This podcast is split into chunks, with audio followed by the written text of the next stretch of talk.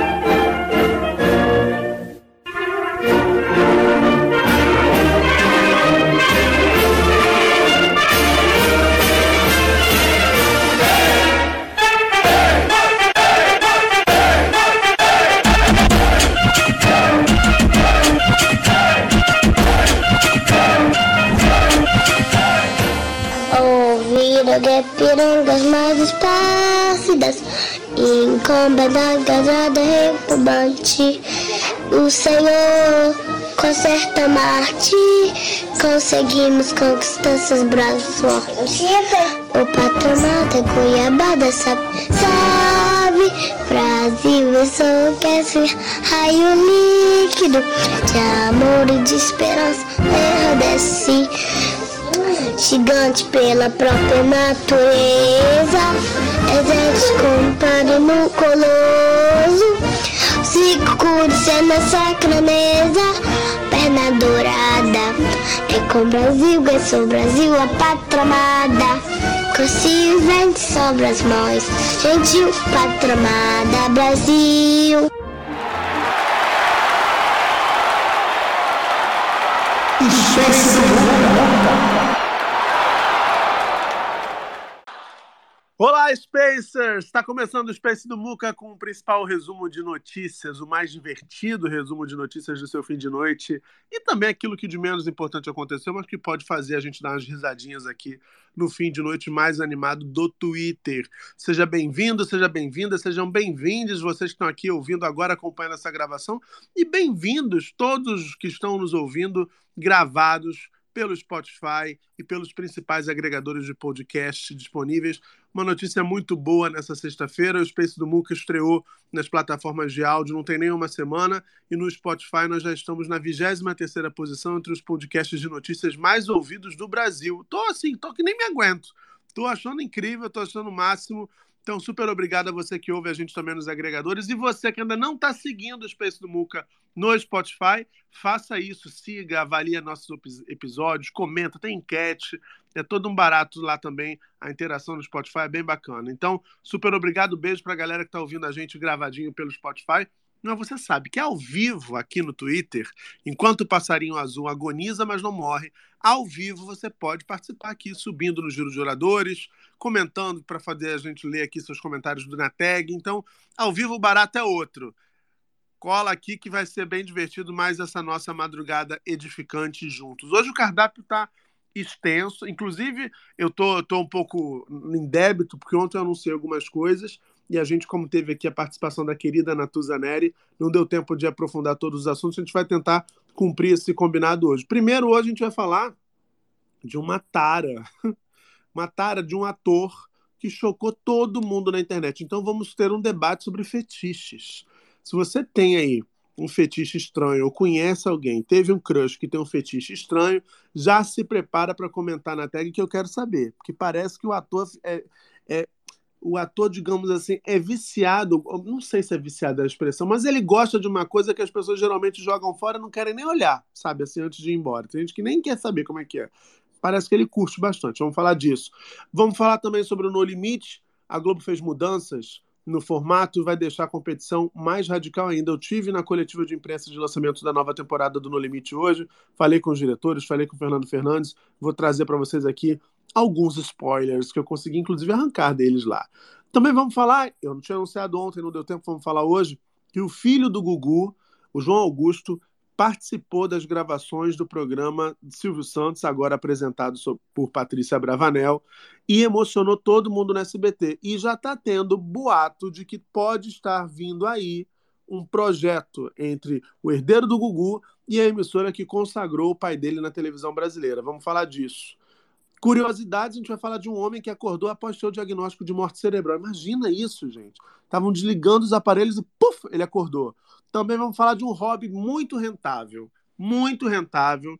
Tem uma mulher que ganha, e não há pouco, para escolher o nome de filho dos outros. Olha só que maravilha, gente. Eu, eu, eu não tenho essa, essa, essa sacada. Assim, ah, vou, vou, ganhar um dinheiro fazendo o quê? Escolhendo o nome de criança dos outros. Maravilhoso.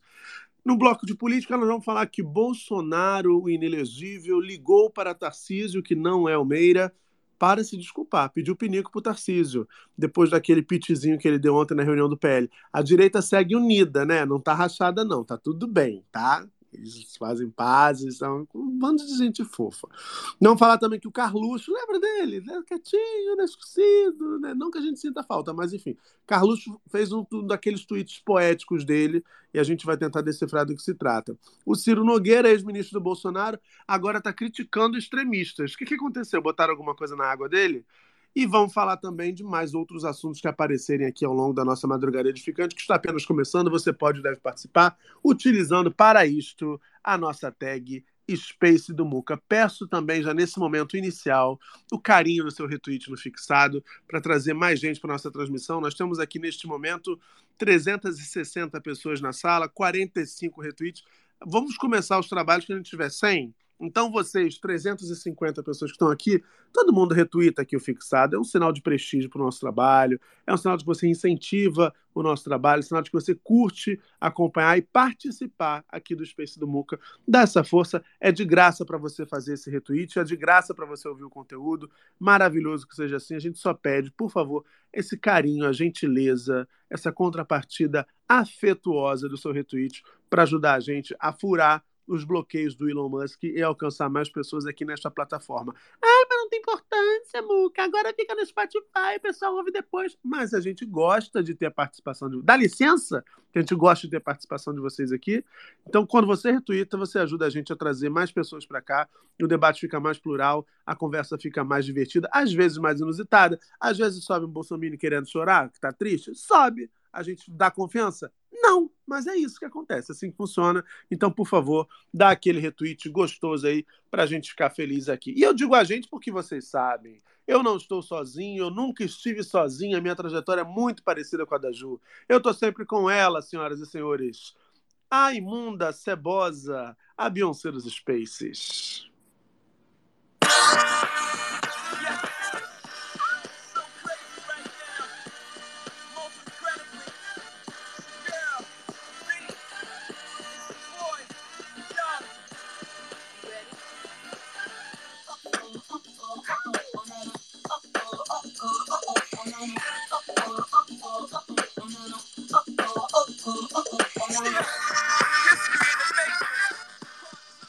Boa noite, GG. Como é que vai essa força, querido? Tudo bem?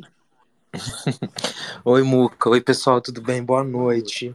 Enfim, eu tô um pouco chocado com a timeline hoje, Muca, com os trending topics. Eu acho que eu não sou mais, eu não sou mais a mesma pessoa desde que eu fui pesquisar, porque eu fui, eu fui curioso. Eu vi, eu vi assim que o fórum fórum, eu não sei a pronúncia, Pandler, sei lá, aquela porra daquele outro perfil, postou antes de choquei, antes de virar trending topics, eu falei, peraí, deixa eu ver o que, que é isso. E aí me arrependi, Muca. Me arrependi amargamente de ter dado asas à minha curiosidade de saber o que estava rolando. Eu acho que nem sempre é importante que a gente saiba de tudo, não é mesmo? Às vezes a desinformação é um aliado para a nossa saúde mental. Você não concorda? Concordo. Certas coisas às vezes é melhor, certas pessoas às vezes é melhor a gente não conhecer, certas histórias é melhor a gente não saber. Eu, eu acho que é libertador.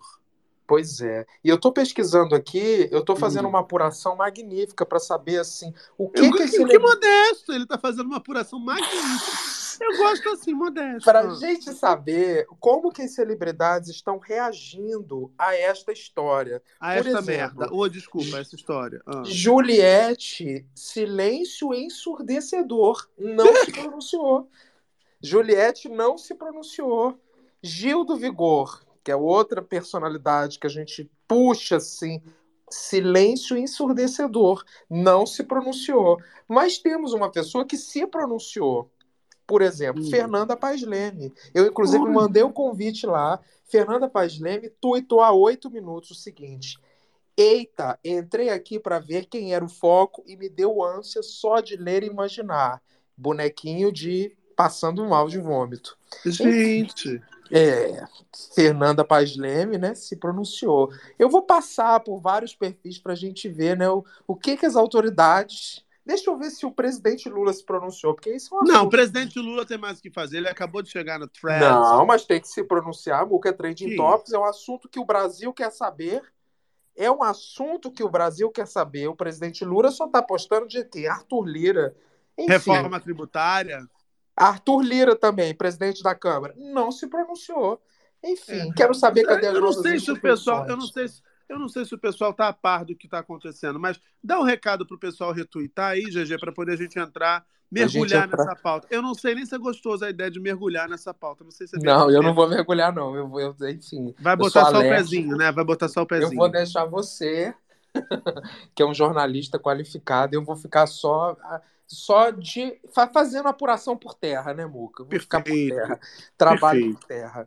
Enfim, galera, mas você que estão aqui, vocês que estão aqui, temos aproximadamente 500 pessoas. Vocês podem dar retweet nesse post fixado aqui em cima. Temos apenas 82 retweets. Se podemos mais, eu confio em vocês. Hoje é sexta-feira, tá? Tive aula o dia inteiro, dormi pau, pouco, mal, não tomei café, enfim, não tô nem com bom humor. Então dá retweet aí pra, pra gente ficar feliz, pra vocês me agradar, pra agradar vocês, pra ficar tudo em paz. Tá É desabafando, né? Tá desabafando. Vamos então introduzir este assunto. Vamos, vamos embora. Mandar um beijo aqui, rapidinho. Dois beijos, na verdade. Quero mandar um beijo pro nosso amigo Tony. Tony, hey, hey, hey! Beijo, querido, para você. Bom saber que você tá aqui com a gente. Bom saber que você tá bem. Mandar um beijo pra maravilhosa Penélope Jean também, que tá aqui. Drag Queen, DJ, TV host, maravilhosa. Quem vai a São Paulo, quem conhece a Noite de São Paulo, conhece Penélope. Penélope, que inclusive, meu amor, fechou tudo no show de Lady Gaga. Teve que sair escoltada. O povo achou que a Penélope era Gaga. É uma coisa maravilhosa. Penélope é diva absoluta. E Garrone está aqui também ouvindo a gente. Não sei se ele pode subir, não sei se quer, mas temos aí já um convite para, para, para o senhor, seu Nelson Garrone, na sua DM. Vamos introduzir essa pauta que o GG sugeriu, essa pauta nojenta e imunda. Vamos introduzir com uma trilha sonora especial do Língua de Trapo. Aqui, rapidinho, rapidinho. Hum. Perfeito, perfeito. É rapidinho, deixa eu também Tá mandar um botando meu roteiro aqui. já de cara. Perfeito. Deixa eu mandar um beijo também. Um beijo Manda. Marina do arroba rodando pela vida e pra mãe dela, que tá sempre escutando a gente. Mandou Beijo. mensagem pra mim que tava com saudade. Só que a mensagem foi em junho, Muca. Eu só vi agora. Beijo, Marina. Perfeito, perfeito. É isso. beijo né? pra você e pra sua mãe. Beijo. Vamos à língua de trapo, então, senhoras e senhores. Cagar é bom quando a gente tá em paz, ouvindo na água o som que a merda caindo faz. Que isso, gente? Que música é essa? Pelo amor de Deus. O que, que é isso?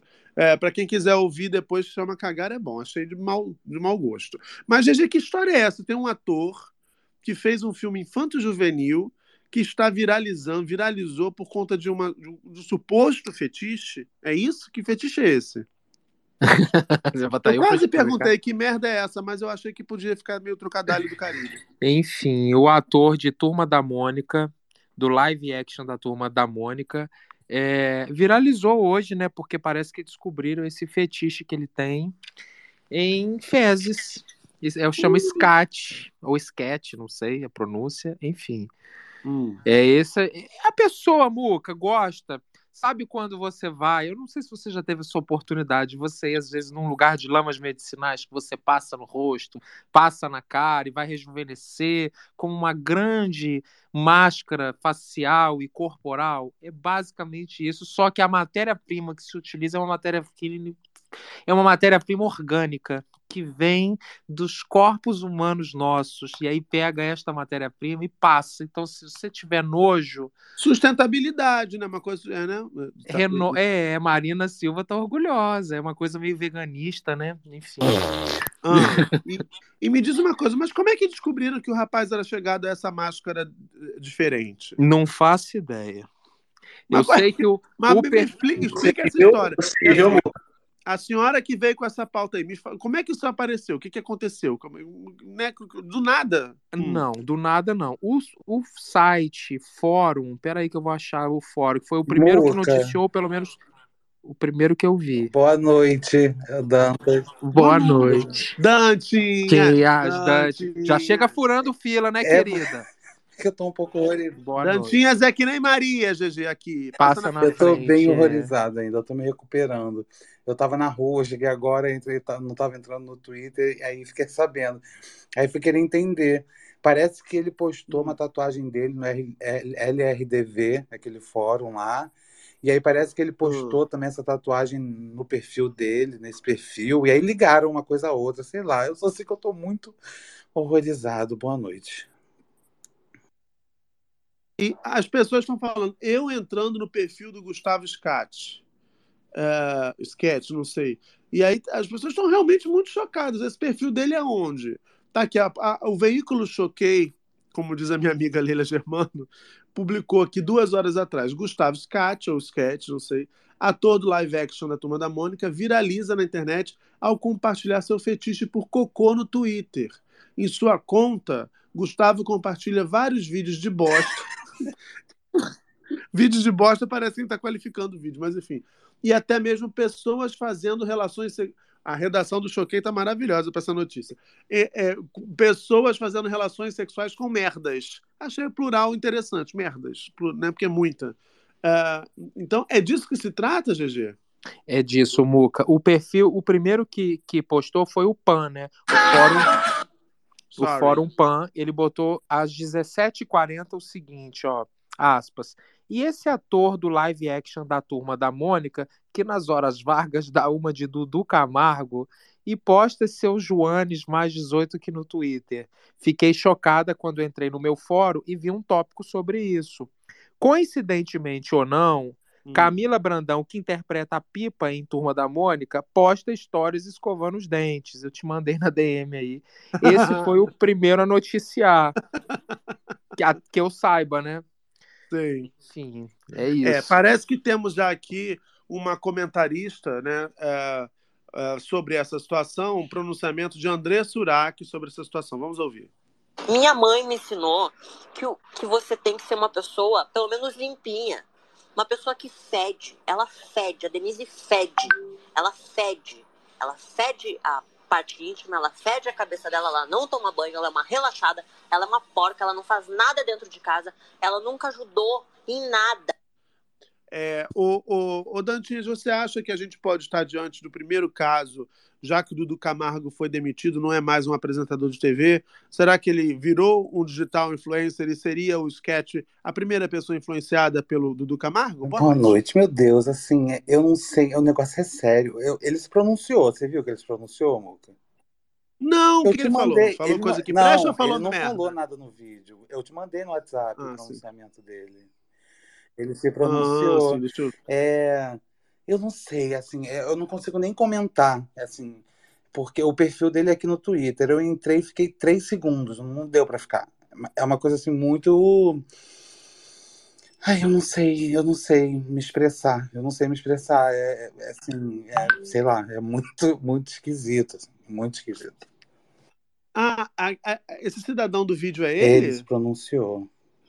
Gente, o pronunciamento dele, ele aparece num vídeo, supost, supostamente não, ele tá metendo a mão num creme de, de avelã, aquele famoso que todo mundo gosta de passar no pão, no bolo, no doce, que eu não vou fazer essa publi aqui de graça. É, ele mete a mão no potinho, que a aparência, a consistência a cor lembram muito outro tipo de material, e aí ele aparece chupando os dedos sujos desse produto. É, enfim, é, deixa eu dar boa noite ao Eriquinho, que está com a mão levantada. Eriquinho, você é psicólogo, me diga, o fetiche, ele é parte da psique humana? Olha que papo cabeça para uma sexta-feira, porra, agora eu fui fundo. Boa noite, Eriquinho. Boa noite sem filtro. Que merda, hein? Merda, gente. Que merda. Hein, gente? Boa noite, Muca. Eu tinha que entrar botando esse áudio, tá? Então, Muca, é, eu estava agora há pouco com a minha querida Mariana, né, no, no, no Space dela, e a gente falou bastante sobre isso. O Gegis também estava lá, né, mas ele saiu.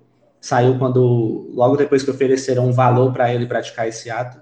Ele, saiu, quando fedeu, né? Saiu quando fedeu. saiu quando fedeu. Perfeito. Geralmente ele faz assim. É, fedeu, ele vazou, né? É. É, mas eu queria falar primeiro que o, o nome do menino não é não é Gustavo Sketch, né? Ele é o, é Fernando Mais, o nome dele, né? E aí esse perfil dele, esse perfil dele aí que supostamente é dele, né? É, que foi encontrado hoje foi realmente por causa da tatuagem, né? Que ele faz o Zecão, que é o personagem da Turma da Mônica, e a dentes é que faz a namorada do Zecão, né? Que o pessoal botou, então tá aí a, a relação, né? em termos da, da atriz. Mas assim, o que, é que a gente estava conversando, né? Parafilia, gente, é, o, o, nome para isso é parafilia, certo? É, parafilia, é, elas são conhecidas como interesses sexuais invulgares, né? A gente bota assim.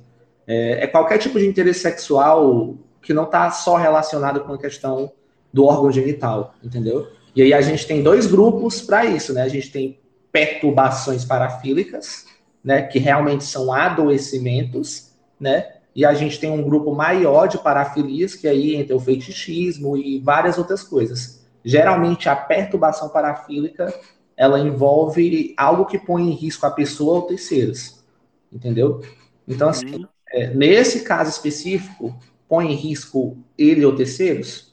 Provavelmente põe, porque a gente não sabe quem, né, o que, que pode acontecer. Inclusive, um, uma coisa curiosa que eu achei foi que ah, o post que encontraram dele falando sobre.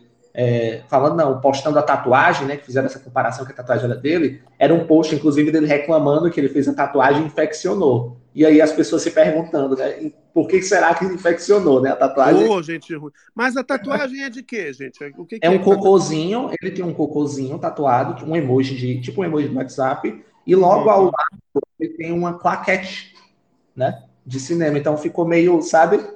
Muita coincidência, sabe? Muita Sim. coincidência. Sim.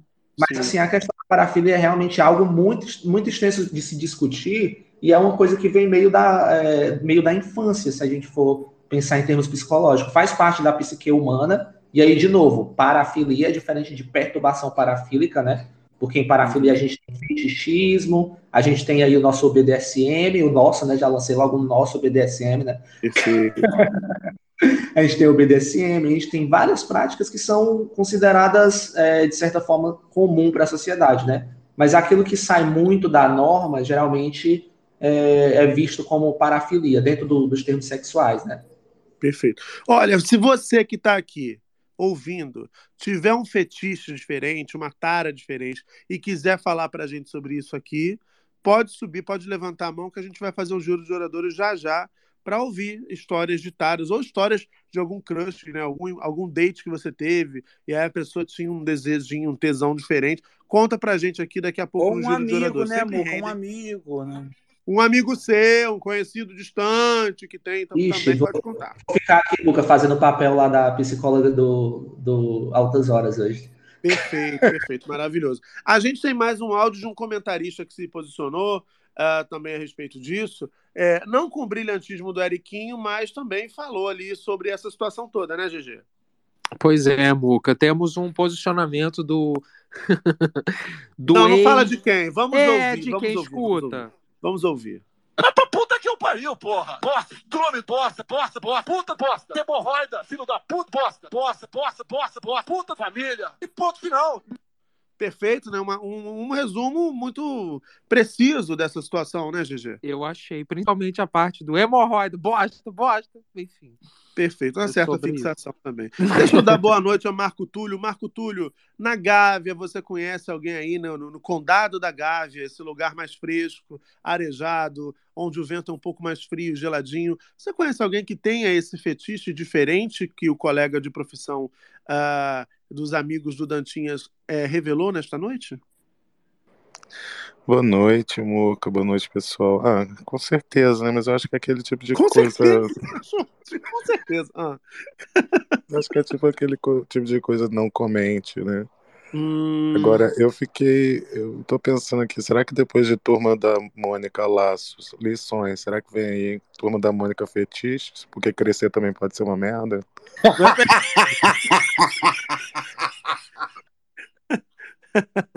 Marco Túlio. Ah, gente, tem tweets dele aqui falando, olha. Por exemplo, ele fala de um livro.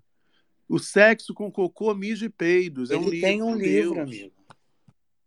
Aí tem vi... Meu Deus, os vídeos, que, que isso? Você entrou Não, no perfil gente, é possível. dele? Ai, gente, não, sai, Não tem como, saindo. né? Que É É uma isso. experiência canônica. São três experiência segundos, canônica. são três. Não, é uma experiência canônica, é diferente. Meu Deus, o que, que é isso? O que, que é Não tinha isso? visto, Muca? Não, meu amor, eu tenho mais o que fazer, não tinha visto. React. React vivo. Mari, uma boa noite, Mari. Me diga, como é que você se deparou com esse conteúdo de qualidade? É, Muca, boa noite. É, mamãe sempre dizia, né, Muca, filha, você vai ver coisa, você vai ouvir coisa. E eu não acreditava em mamãe. E agora eu tô acreditando.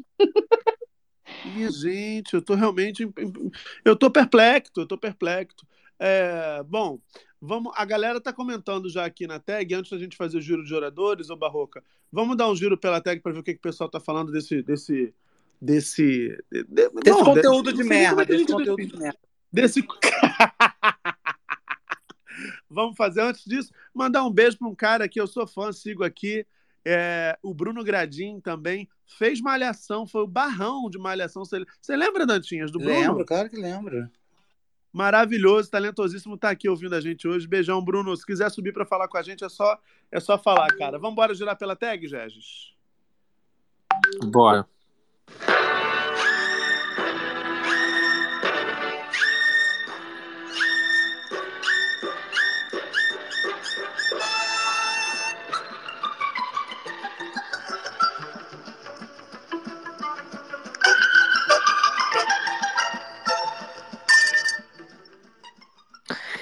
Libera o Tonho que eu te dou 10 contos.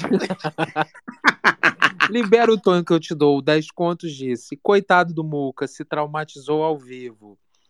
Jorge Gonçalves. Fico imaginando que a, atri- a atriz queria beijar a boca dele num próximo trabalho. Risos. É. Chico Lucas. Meu Deus, Marco Túlio. Ha, ha, ha, ha, ha. Ó, Jorge Gonçalves também disse. Ele falou que percebeu esse desejo quando era criança. Estava vendo uma revista pornô enquanto fazia o número 2. Aí ele falou que sentiu tesão. Ah, ele já falou sobre isso, perfeito. Arriba a saia e o Zé Não, do nada.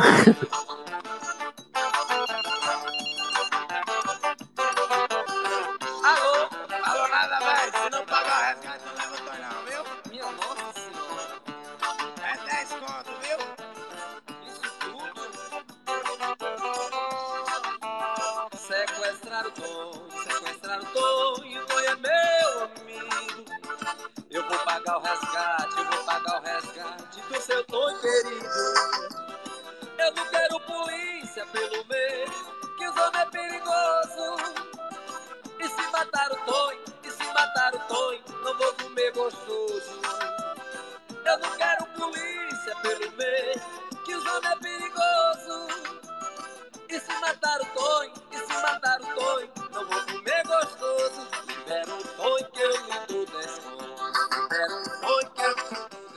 Vai, GG, você matando a saudade aqui do sucesso da Ribaçai. Libera o Tonho que eu te dou 10 contos, GG. Segue, segue. Enfim. Enfim, né? O Bex, Bex Es- Escape botou. Tem gente que tem fetiche em pés, sovaco, engolir esperma, mijo e outros absurdos. Mas Uhum. fetiche por merda foi demais pra mim. Não, não Gente, vamos, não vamos ter preconceito também com o fetiche dos coleguinhas. Cada um, né? né? Tô incrédulo. Helena dos Santos Monteiro Azevedo, que nome de princesa, hein? Enfim, botou. Ah, não, é Elinar. Provavelmente ele não, né? Não sei. Enfim, a falta de um assessor de imprensa. Pois tenho certeza que se tivesse um, ele nunca deixaria ele postar aquele vídeo botando o dedo no creme, né? De no creme marrom como resposta. no creme marrom. É porque ela bota, ela bota o- a marca. A eu marca, né? É, não vou, não vou Creme de falar. né, avelã. minha- Não vamos levar uma marca. Não vamos levar uma marca pro Spotify de É, graça. assim, creme de avelã, creme de avelã. Creme, de avelã. perfeito. Boa. Paty Rodrigues botou. Esse lance do ator é a treta do Two Girls One Cup. Toda dentro. Enfim. Não peguei a referência. Não catou a ref, né? Perfeito. Pois é. Ainda bem que eu fiquei, ainda bem que eu não fiquei muito tempo aqui no Twitter hoje. Aí botou um gif de tá uma bosta. Virei fã do Gustavo.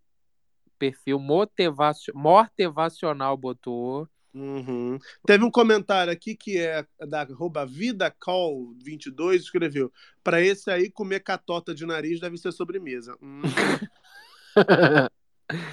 O Dério, o Dério botou assim: vai começar com um assuntinho delicioso, que pavor. E botou um gif de todo mundo passando mal e vomitando um desenho que tinha antigo.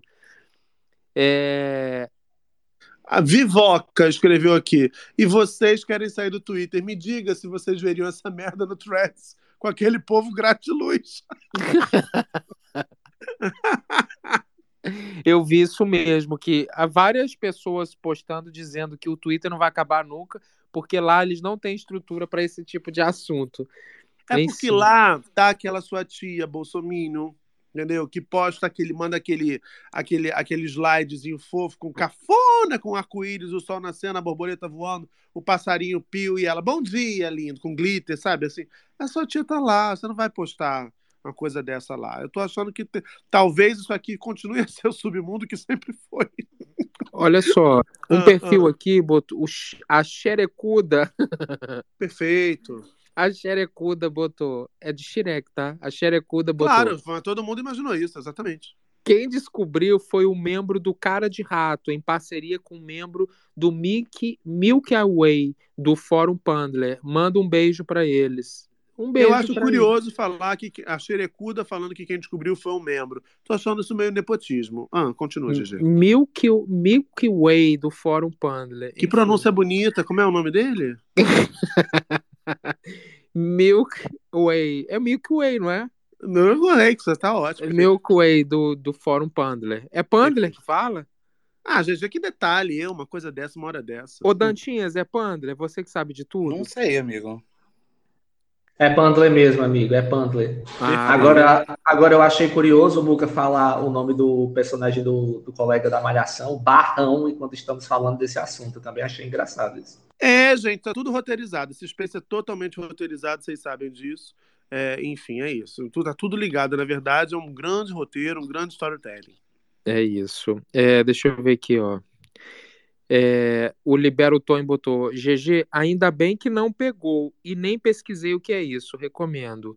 É, o Diogo Silva botou assim, mas quem é o ator? Cheguei atrasado, enfim, coloquei doce de leite, esquentei no micro-ondas, peguei um generoso pedaço de queijo canastra, amo, liguei o Space.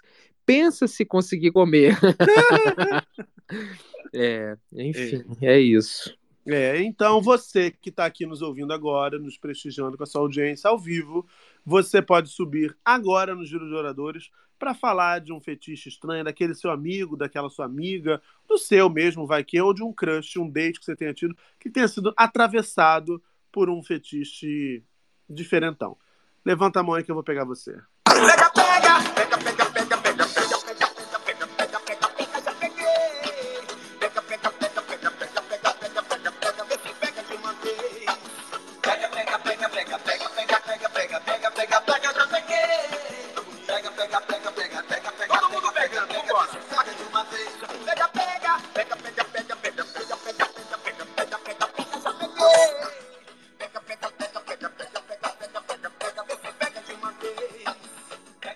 Perfeito. Vamos começar Ô, o giro de oradores? Vamos começar o giro de oradores Muca. ouvindo, ouvindo o Fábio Grande. Oi, Fábio. Boa noite, querido. Tudo bem? Boa noite, como é que vocês estão? Eu Estamos bem. venho. Fábio, você, você, você é personal trainer, patriota. bem? Exatamente. É, Você apertou 22, é o seu nome, Fábio Personal 22, é isso? Não, na verdade não, é só um perfil troll. Eu venho lá Troll. do Fórum Pandler, Vem, Mentira! Verdade. Inclusive, Hum. cara de rato tá aqui ouvindo a conversa também, né? Estávamos aí é, com toda essa polêmica que estava acontecendo, né, em relação ao ator. E Hum. né, que a gente tá querendo mesmo saber quais as dúvidas de vocês, o que, que vocês acharam dessa história toda. Porque a Mas gente peraí, tem me fala primeiro do seu perfil, que eu tô achando. O seu perfil só fala de Bolsonaro, meu lindo. Eu sei. Hum. O que que tá em meu perfil? Então, eu queria saber disso. é, já que a gente tá falando de merda, quer falar sobre isso também? Esse fetiche estranho? Ah, não, sem problemas. Esse é um- foi um perfil pra trollar os bolsonaristas na época que que tava tendo a eleição. E aí esse Hum. perfil é um perfil infiltrado. Ah, o famoso caô, pra você entrar no Space dela. Exatamente. E, e soltar Tá ali umas fake news, né? Entendi. Perfeito, perfeito. Ô, Fábio, então você. Como é que surgiu essa história lá no Fórum Pandler desse, desse fetiche do ator lá que gosta de um cocôzinho? É, então, apareceu, né, que o, o cara de rato, ele criou um tópico, ele tava navegando numa rede social, rede social de namoro, LGBT e tudo mais, e por coincidência, ele encontrou o perfil desse, desse rapaz, né, o, o Fer, né, que é esse o nome que ele utiliza, e ele publicou Uhum. lá, assim, sem nenhuma pretensão, ele só postou por postar mesmo, e aí o pessoal no começo até nem, nem deu muita bola e tudo mais, mas aí foi tomando umas proporções assim grandes e agora tá em tudo que é lugar. Certo, certo. É bom dizer, gente, que assim, como o Eriquinho falou, se o fetiche, né, ele não afeta ninguém, não prejudica ninguém, ninguém é obrigado a participar, ah, a gente está falando disso pela curiosidade, porque de Sim. fato é uma coisa diferente. Agora não tem o cara, em tese, ele não está fazendo de ponto de partida, não está fazendo nada de errado, né? Não tem juízo moral nenhum aqui, ai, que coisa horrorosa. É porque a gente realmente não curte, aí você acha assim, nossa, mas isso não tem nada a ver. Né? Os vídeos são assim, você olha e fala assim, ah, nojento, mas se é dele, se ele tem parceiros que se identificam, que curtem fazer isso, de boa, eles para lá fazendo aquilo que eles curtem. É, é bom saber que não tem nenhum tipo de juízo moral em relação a esse tipo de, de, de comportamento. Agora, ele se pronunciou, vocês entraram em contato com ele, ou alguém que, que represente ele entrou em contato com vocês, incomodado com a divulgação desse conteúdo? Como é que foi isso?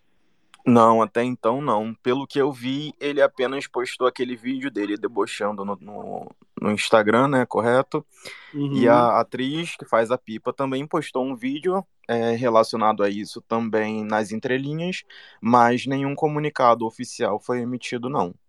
Perfeito, perfeito. Ninguém falou merda nenhuma até aqui. É, não dessa Perfeito. forma. Perfeito. Tá bom, Fábio. Obrigado por ter subido para falar com a gente, querido. Foi um prazer. Prazer. Beijo. Tchau, tchau. Fala, Dantinhas. Então, eu entrei aqui no perfil dele agora, no Instagram, o perfil dele oficial. Aí ele postou um negócio há duas horas. Oi, stories. Oi, eu sou um coelhinho azul aleatório e quero te passar quatro recadinhos. Ele fez tudo por escrito em umas folhas. E tem o coelho, Mônica. Aí ele pare de associar a vida profissional de alguém à vida pessoal. É, quer entender? Leia, quem sabe, um livro. Aí depois ele botou com bom senso, consenso e dentro da lei seja feliz. E foda-se.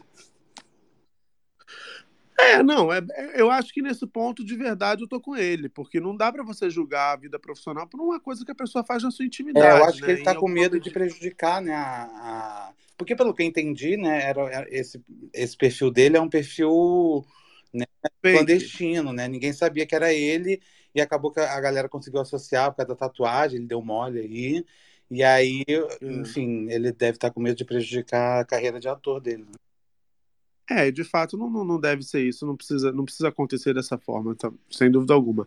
Vamos ouvir o Eriquinho, que tá com a mão levantada. Fala, Eriquinho.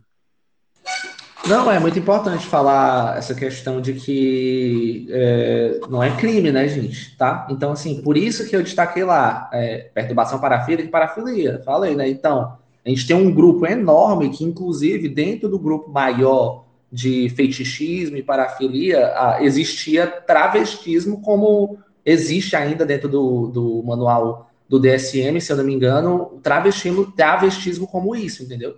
Então, assim, a gente tem que ter cuidado em criminalizar é, em ter esse discurso é, criminalizante de certas coisas que não são, entendeu? Então, assim, É, trans... você, vê, você vê como é uma visão antiga que fala em travestismo, hoje em dia não se usa esse, esse sufixo, se usa travestilidade, por exemplo, né? Isso, é Exatamente. problemático. É uma Exatamente. percepção totalmente equivocada e antiga dessa, dessa, dessa realidade. E aí, o que que acontece, Muca? É, a gente sabe que existem é, perturbações parafílicas, transtornos, transtornos parafílicos que são crimes. Esses sim a gente tem que é, estar atento e ter cuidado, porque são situações que não têm cura, né? Tem tratamento, mas não tem cura. E aí a gente pode é, botar aqui, por exemplo, a questão da pedofilia ou da necrofilia, né? Que são crimes, né? E não tem cura.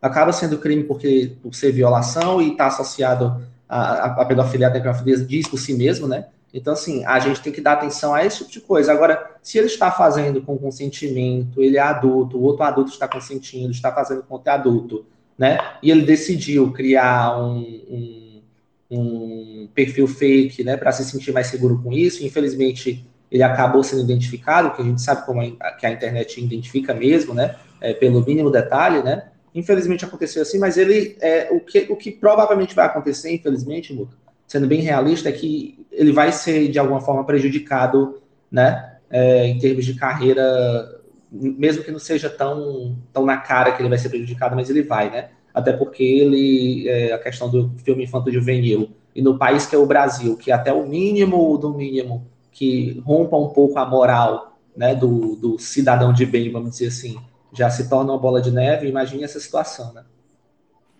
É, sem dúvida, sem dúvida. É, fala, GG. Ele se pronunciou aqui no Twitter. Ele botou um- uma foto de, de um, um- a Mônica, né, escrito livro. Aí embaixo uma pessoa escreveu assim: Não sabia que você comia Bolsonaro. Enfim, gosto é gosto, eu respeito, felicidade. Aí ele escreveu: Deus me livre. Eu gosto de bosta. Gostar de Bolsonaro já é me insultar demais. Enfim. É isso. Ele É gosta isso. de bosta, não de Bolsonaro, Muca. É isso, tudo tem limites. Oi, Tony! Hey, hey, hey, boa noite, Muca, né? Boa Boa noite. noite, GG, boa noite todo mundo. Olha, eu tenho algumas coisas para falar, então vou falar bem rapidinho. Primeiro, eu queria agradecer por ontem, gente. Ontem eu não tive um, um dia muito bom, então eu queria agradecer toda essa rede de apoio que, que se criou aqui no Twitter, por mais que seja uma rede tóxica, por mais que tenha alguns problemas, eu acho que, que a gente conseguiu fazer uns é, laços e eixos muito legais, muito importantes. Então, eu queria agradecer, porque foi de suma importância. Outra coisa, queria dizer que ele também já tem esse perfil há alguns anos atrás, né? Desde 18. Então, eu acho que já é uma prática que ele vem fazendo há algum tempo. Eu também tenho um fetiche, queria falar disso, mas acho que a gente pode entrar nisso depois, que também entra dentro desse BDSM, mas não, não, não nessa parte que eu acredito, não sei se é a palavra correta, usar um pouco mais extremo. Mas é bem bacana, eu achei muito legal ele também indicar esse livro, né? Afinal, ele tem um livro. Então, acho que é muito legal quem se interessar, quem tiver curiosidade, que, que pratique a leitura e que leia também. E acho que a carreira dele também vai ser muito chato para para próximos filmes, por, por ser infanto juvenil, por ele estar falando, se comunicando com essa galera, eu acho que vai ser um pouco problemático para ele no futuro. Mas já fica aí uma dica: se der ruim, ele já pode tentar. E eu não estou sendo irônico, não. Mas ele já pode tentar abrir, por exemplo, hoje em dia, uma plataforma, um perfil numa plataforma de conteúdo erótico, porque certamente há outros adeptos do fetiche e ele, e ele pode, né, enfim, já que há esse interesse, e tom- tomara que não haja, né, um, um tipo de, de- de retaliação por conta de uma coisa que ele faz na vida privada, enfim. É, falar em vida privada, sabendo a natureza do assunto, fica tudo muito, muito infantil, né? Parece que a gente está fazendo trocadilho o tempo inteiro. Mas se ele faz isso no particular, né, não deveria provocar nenhum tipo de retaliação a ele, mas tem esse caminho caso de fato aconteça. Mas eu já quero saber, fiquei curioso. Você também disse que tem um fetiche, eu tinha pedido para as pessoas subirem para contar. Eu É, tenho. como é que é o seu? Me fala. O meu é uma coisa assim, ele é dentro, é, ele se engloba dentro do BDSM, eu estava até comentando com a Mari com ele aqui numa sala deles, que, que, é uma, que é uma coisa que se chama Shibari, né? Eu não sei se as pessoas conhecem, mas também tem o nome de bandagem, que é, é um método de dominação mesmo, né? De submissão. Acredito que dentro do sadomasoquista também, que é aqueles nós, né? É um universo que, que vem da vem da, da Ásia, né? E é uma prática, é, eu acredito, bem artística, bem erótico, que você vai amarrando a pessoa e vai fazendo laços e tranças e nós, e dá para pendurar, dá para fazer várias outras coisas. E é um fetiche assim muito difícil de encontrar pessoas que saibam fazer isso, porque precisa ter um, um conhecimento, né? Precisa ter uma técnica para fazer essas amarrações, para não machucar, para não ser uma coisa é, é, que não seja um, um, uma coisa sexual, uma coisa gostosa para ambos, né? Que tem esse consentimento. Então, é Uhum. assim, é, é difícil encontrar lugares. Então, é isso que eu queria dividir com vocês. Procurem saber sobre o shibari, sobre a bandagem. É uma técnica bem legal. É, tem muitos artistas que se usam dessa técnica para fotografia, para arte. Então, acho que vale muito a pena conhecer. E é isso, Muca. Ô, Muca, e eu, e eu, e eu apresentei para o Tony, expliquei para o Tony que existe também o shibari nordestino, tá? Ah, é? Eu tô É. conhecer, O shibari nordestino consiste em uma prática milenar nordestina, né? Onde você arma uma rede, faz um nó chamado pereira em cada lado e lá você aplica o shibari nordestino. Não é suspense esse negócio? Perfeito. Ô, Tony, agora, se alguém errar numa amarração e fizer um nó difícil de desatar, como é que faz? Aí tem que parar tudo e rezar para Nossa Senhora Desatadora dos Nós? Como é que funciona? Não, porque geralmente é, tanto a pessoa que faz a, a prática né, da amarração quanto a pessoa que está sendo amarrada, as duas têm um pouco de conhecimento de técnica, tudo. Então, assim, nunca a gente começa pelo elaborado, né? Então, é muito melhor a gente fazer um básico bem feito, de como, por exemplo, fazer uma amarração é, dos punhos atrás das costas, é, amarrações de costela na parte peitoral, não amarrações mais tão complexas, né? Porque isso exige um pouco de técnica e de muito cuidado também, né? Perfeito, perfeito. Deixa eu dar boa noite ao meu amigo Nelson Garrone. Garrone, querido, bem-vindo mais uma vez. A gente vai falar de política. Nesse primeiro momento, a gente está falando do trending topic desta sexta-feira, que é o fetiche de um ator revelado, um, um ator que, que curte é, é, fezes, ao que parece. É, eu, eu desconhecia, hoje eu não fiquei muito no Twitter, não. Eu fui, eu trabalhei hoje, sabe? Que negócio que a gente tem que fazer. Então eu não, eu não olhei, mas aí quando eu vi isso, aí eu vi as palavras, as palavras-chave aí que vocês eh, propuseram, e eu fui, eu fui, é, né, afrontado com isso. Mas, mas o que, mas o que eu queria, que eu acho, é sempre importante falar assim, que sexo tem duas regras, né? Sempre consensual e nunca com crianças. Então, assim, respeitando essas duas regrinhas básicas, que não são muito difíceis de, de serem cumpridas, é, paro, eu, eu paro o julgamento. Eu paro o julgamento. Porque se a gente pensar o que do nosso sexo, cada um pensar na sua intimidade, talvez a sua fantasia, que você obviamente não vai ter coragem de confessar aqui porque é muito íntima. Se essa sua fantasia fosse pública, Será que também muitas pessoas não teriam uma reação é, estranha, adversa, de asco? O que é tesão para um é asco para outros. É, e o cara é, escolheu um nicho, né? Porque ele, ele poderia ser, ter, ter esse, esse gosto, mas ele resolveu tornar público. Ele pode atrair agora, ele Parece que ele nem quem- resolveu, né? Parece que o perfil dele era um perfil. É, é, era um perfil clandestino, um, um fake, e as pessoas identificaram que era ele nos conteúdos por conta de uma Ah, tatuagem. Ele. Ah, não, aí, é- aí é ruim. Aí é ruim, mas, de qualquer forma, é, é sempre. A internet é um risco, né? De você, se você, quer, você busca anonimato na internet, é um risco. Longe de mim querer expor as pessoas assim, porque lembra muito a, o caso da Carolina Dickman, né? A lei, a lei que gerou a lei Carolina Dickman, de Uhum. você expor intimidade da pessoa. É, por ser uma coisa muito incomum, gera uma comoção e é, até, até um, um, um gozo da nossa parte, porque a gente acaba se achando até normalzinho, né? Diante disso, a gente acaba se achando normal e a gente se diverte, é, pressupondo que a gente é normalzinho.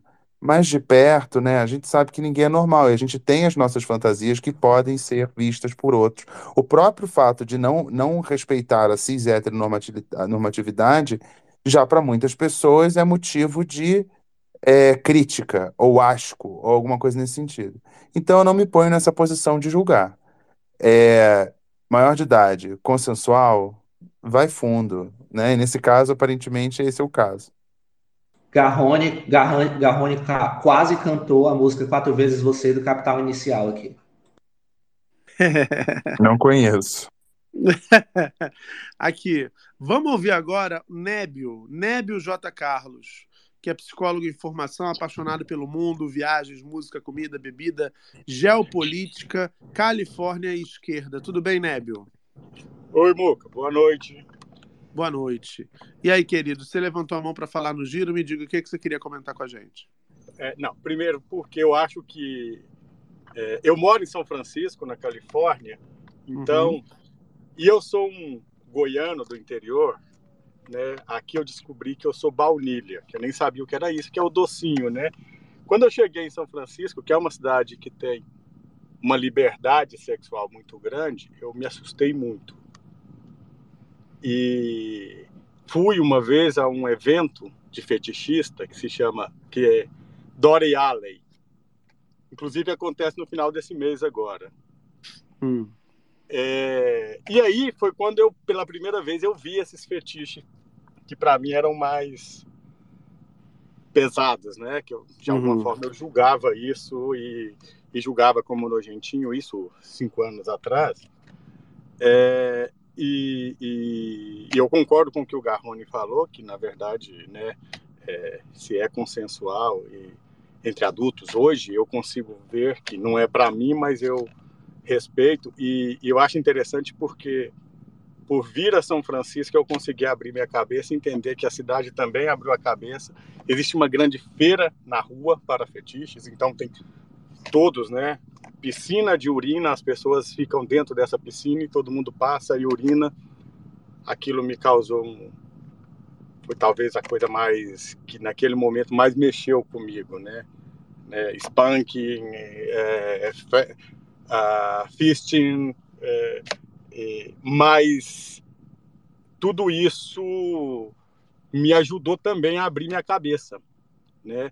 Eu entendo que como a gente é, é um ser em evolução em vários aspectos, também nesse, você, acha, você acaba compreendendo melhor o mundo, compreendendo melhor as pessoas, né? Quando você começa a ver que as pessoas podem ser felizes fazendo outras coisas diferente do que você faz, mas é um negócio que a princípio choca. E eu entendo quem se choca, embora eu acho que me chocar, né? Alguém se sentir chocado por, por algo não dá o direito também de fazer julgamentos em outros aspectos da vida da pessoa. Claro que não, de maneira nenhuma. Aliás, acho que a gente deve se chocar de verdade com, com, com um governante, por exemplo, que no meio de uma pandemia fala para as pessoas não tomarem vacina, não usarem máscara. Eu acho que isso que deve ser chocante. O resto, é, claro que você pode falar assim, não é para mim, não me identifico. Você pode até sentir nojo vendo os vídeos, né? Tá Sim. tudo certo, não é para você, você não se identifica com aquilo. Agora, de maneira alguma, essa prática define o caráter de uma pessoa, define se essa pessoa é uma pessoa legal ou não, define se esse, se esse cara é um profissional bom ou não, de maneira alguma. Isso tudo é caretice, isso tudo é julgamento moral, isso tudo é babaca. Eu acho que é bom deixar bem evidente, a gente já falou disso aqui, e é bom repetir, porque é, é, eu acabei de responder o comentário de um ouvinte falando o que mal ele fez, qual é, por que, que isso tem interesse público? Notícia, gente, é exatamente aquilo que é extraordinário. Né? Se for para a gente dizer assim, olha, hoje é, é, 7 bilhões de pessoas acordaram e abriram os olhos. Isso não é notícia, porque isso acontece toda hora. O que é notícia é o que foge exatamente desse, desse nosso padrão do que é cotidiano, do que é ordinário. Por isso a gente traz uma notícia como essa para comentar, inclusive, olha só, para poder discutir e dizer assim, cara, não tem nada de mal nisso, isso é um fetiche, ele tem prazer, ele é um homem adulto, se ele tem parceiros que concordam, tá tudo certo.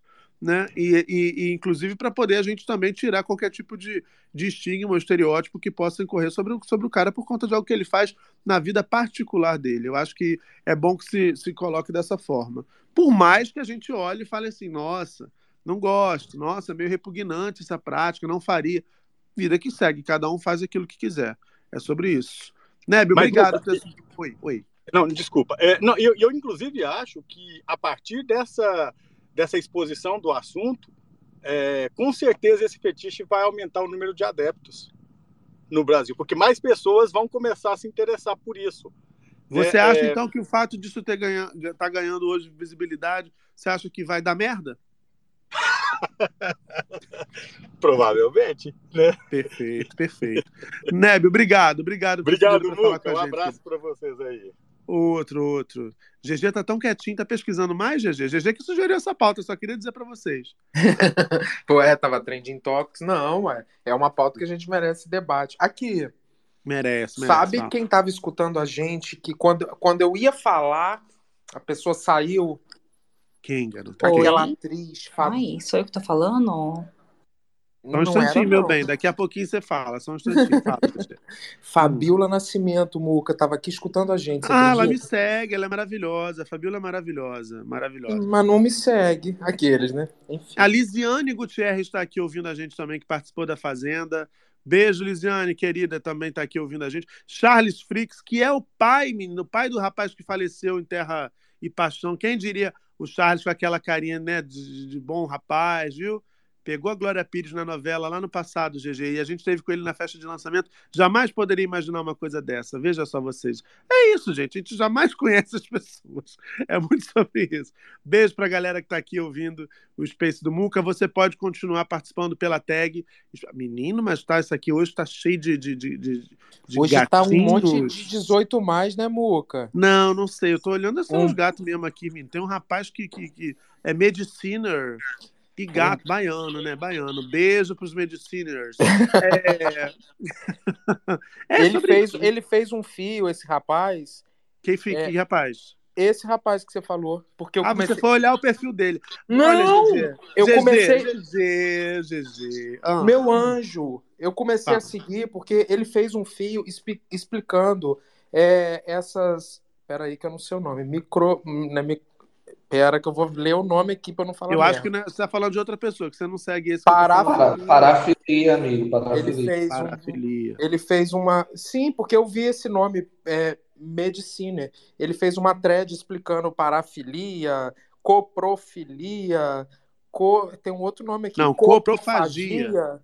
Enfim, todas essas nomenclaturas aí que eu não conhecia. Vem falar com a gente, Taluzinho. Vem, sobe aqui para falar com a gente. Mandei o convite para você aqui. Bem legal o seu fio mesmo. É isso, a gente vai olhando achando que é só um gatinho, mas é uma pessoa, é muita cuca no lance, essa audiência é maravilhosa. Vamos ouvir enquanto isso, enquanto ele vê- decide se quer pegar o elevador para falar com a gente, se vai botar uma camisa, vai vir sem camisa mesmo. Aqui tá, tá tudo bem, tá calor aqui. Vamos ouvir a Bad Guy, Brazilian Bombshell. Pode falar, boa noite. Boa noite, gente. Vocês estão me ouvindo bem? Estamos te ouvindo, você fala de onde? Eu falo de São Paulo. São Paulo, me diga, o que, que você queria comentar com a gente? Então, é, eu vim através Porque eu dos quero comentar com você por que que você não me segue ainda. Já queria comentar isso aí contigo no caso. Então, vamos lá. Eu já vou Vamos lá. explicar. É, Hum. Eu vim através da, da PAN, né? Eu sou a usuária ativa do fórum, que é a PAN que Sim. fez esse exposed, né? Que sempre essas coisas saem de lá, obviamente. Hum, sei. E eu achei essa conversa muito interessante, porque a gente tocou em vários pontos aqui, que pega desde política, pega desde questões culturais. E eu, como usuária da PAN, eu trabalho na internet, né? Eu tenho uma conta no, no metaverso, no metaverso adulto na internet, eu trabalho muito com gringo. Eu tenho muita experiência, né, com caras de fora do país que tem esses fetiches mais extremos, assim, com esquete, com mijo, sabe? Uhum. E o que acontece é o quê? Na PAN eu sou conhecida como sereia. Sou usuária antiga de anos, não sou dessa nova leva, não, de gente doida. Mas assim, acontece que todos os caras e clientes que eu trabalho do- desse multiverso adulto, né?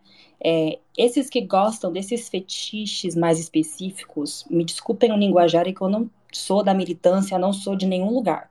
Eu tenho a, a minha própria forma de falar. A De algum lugar você é, meu amor. Exato. Ah, fala, Não, mas ah. assim, às vezes as minhas palavras não são tão polidas, tá? Então me desculpem se eu falar alguma coisa que ofenda alguém. É, Uhum. Se ofender alguém, eu peço desculpas antecipadamente, mas é a minha cabeça. A questão é que, assim, é, todos os caras que eu lidou e que eu trabalho, né, eles que, que gostam desse tipo de fetiche mais extremo, eles têm sérios problemas mentais. Eles precisam de tratamento, porque a maioria é casado, Mas maioria olha só, vou, vou fazer. Como é seu nome? sereia.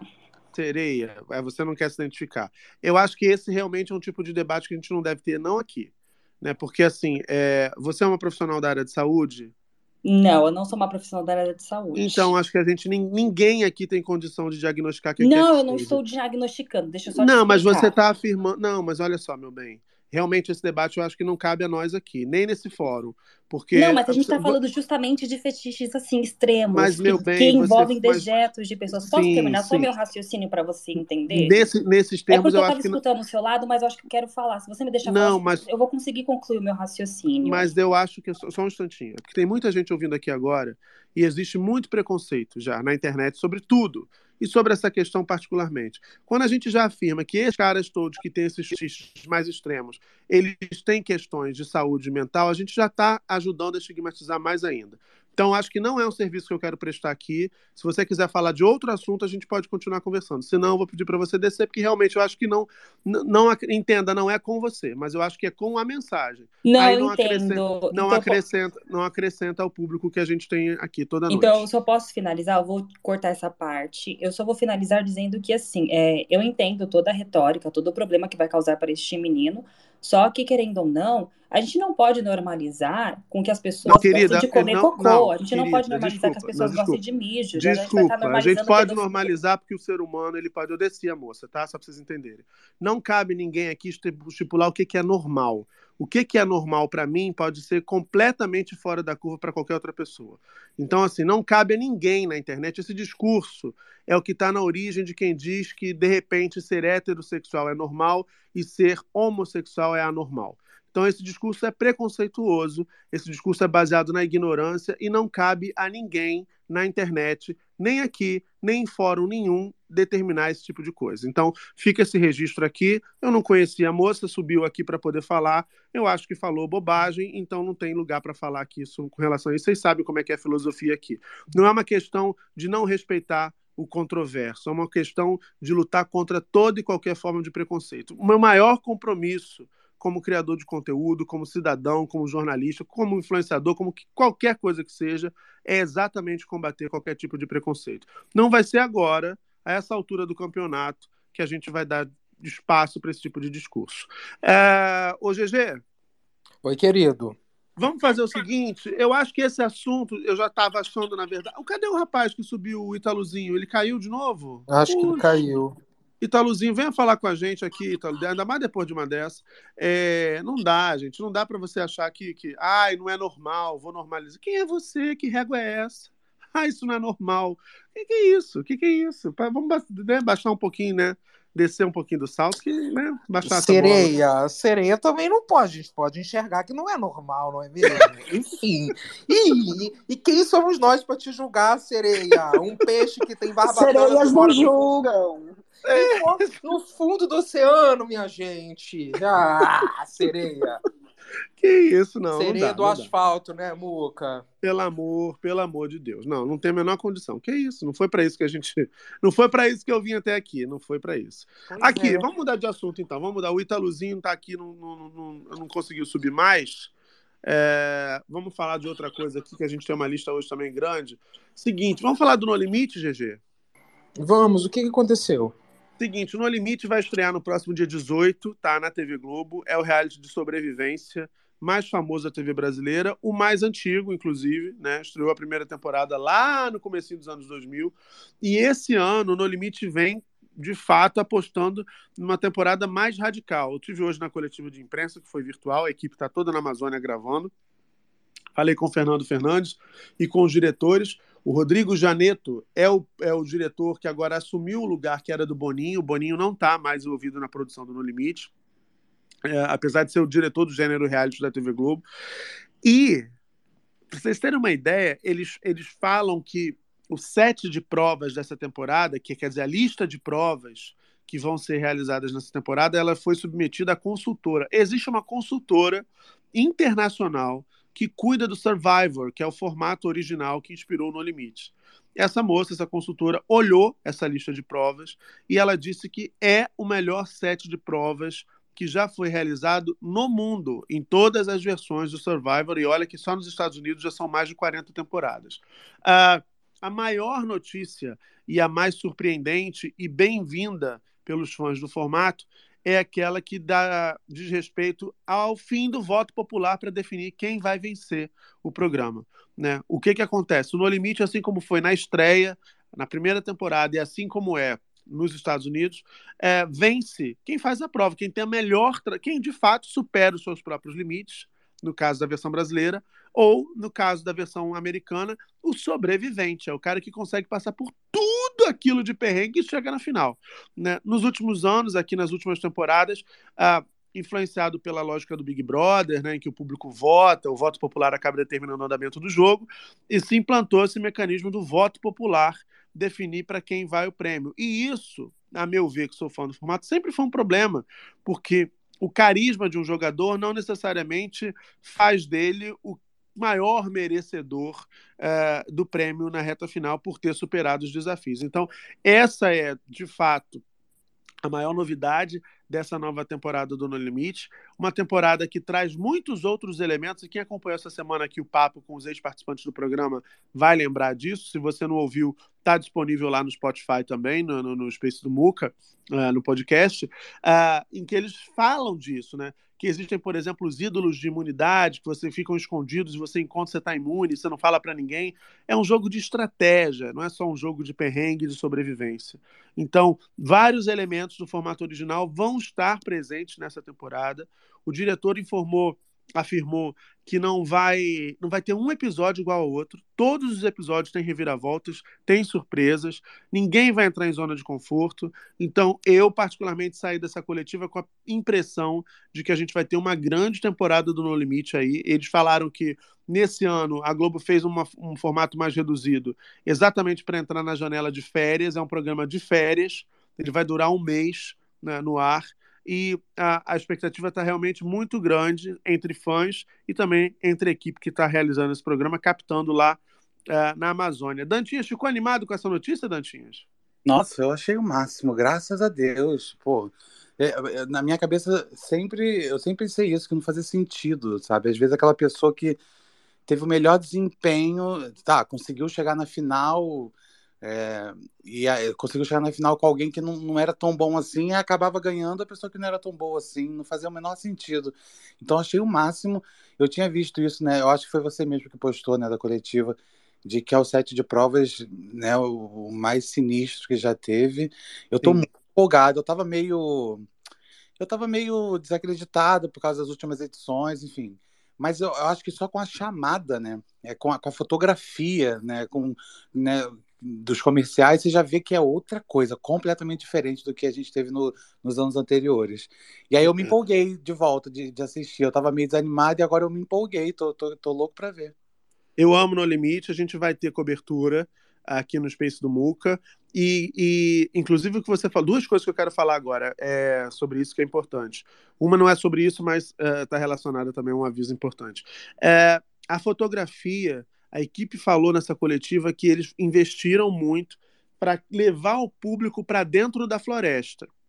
Então, o diretor chegou a falar assim: Você vão, vocês vão ver muito galho na frente, a câmera batendo em galho de árvore. O Fernando Fernandes está muito mais integrado ao projeto, a personalidade dele está muito mais evidente, o público vai caminhar com o Fernando pela floresta. Então, a gente pode imaginar que eles estão pensando em travelings ali, em, em câmera uh, passeando de fato com aquela câmera subjetiva que vai andando pelo meio do mato. Uh, visualmente, o programa está muito bonito. Eles disseram que se inspiraram, inclusive, em videogames desde o Pitfall, aquele lendário lá do Atari, até jogos mais modernos em primeira pessoa, para poder estabelecer essa linguagem, essa estética da nova temporada do No Limite. Ele chegou a dizer, o Janeto chegou a dizer assim: esqueçam aquelas vistas aéreas de drones e tal. Não, a gente quer vocês dentro da floresta, sentindo toda a diversidade que aquele ambiente inóspito traz para gente. Eles também falaram que o programa está abusando é, é, dessa filosofia sustentável, então reduziram todos os resíduos que eles podiam, não tem copo plástico, tá todo mundo com cantil, muita cestaria, os cipós, os materiais utilizados nas provas, todos esses materiais fazem parte exatamente daquele sistema de vida na floresta. Então, acho que isso também é bacana dizer que é uma produção que está se responsabilizando, sendo responsável por estar tá nesse, nesse ecossistema tão importante para o país e que sofreu tanta degradação ao longo dos últimos quatro anos. Eu saí da coletiva encantado, saí certo de que a gente vai ver uma grande temporada e um programa muito bonito no ar a partir do dia 18. No, no dia 13 tem o programa Zero lá na grade da TV Globo e no dia 18 estreia, portanto, o No Limite Amazônia. Eu vou soltar a vinheta, o GG tá com a mão levantada, porque eu tenho um anúncio importante para fazer para vocês aqui. Eu acho que vocês vão gostar e eu falo logo depois da vinheta.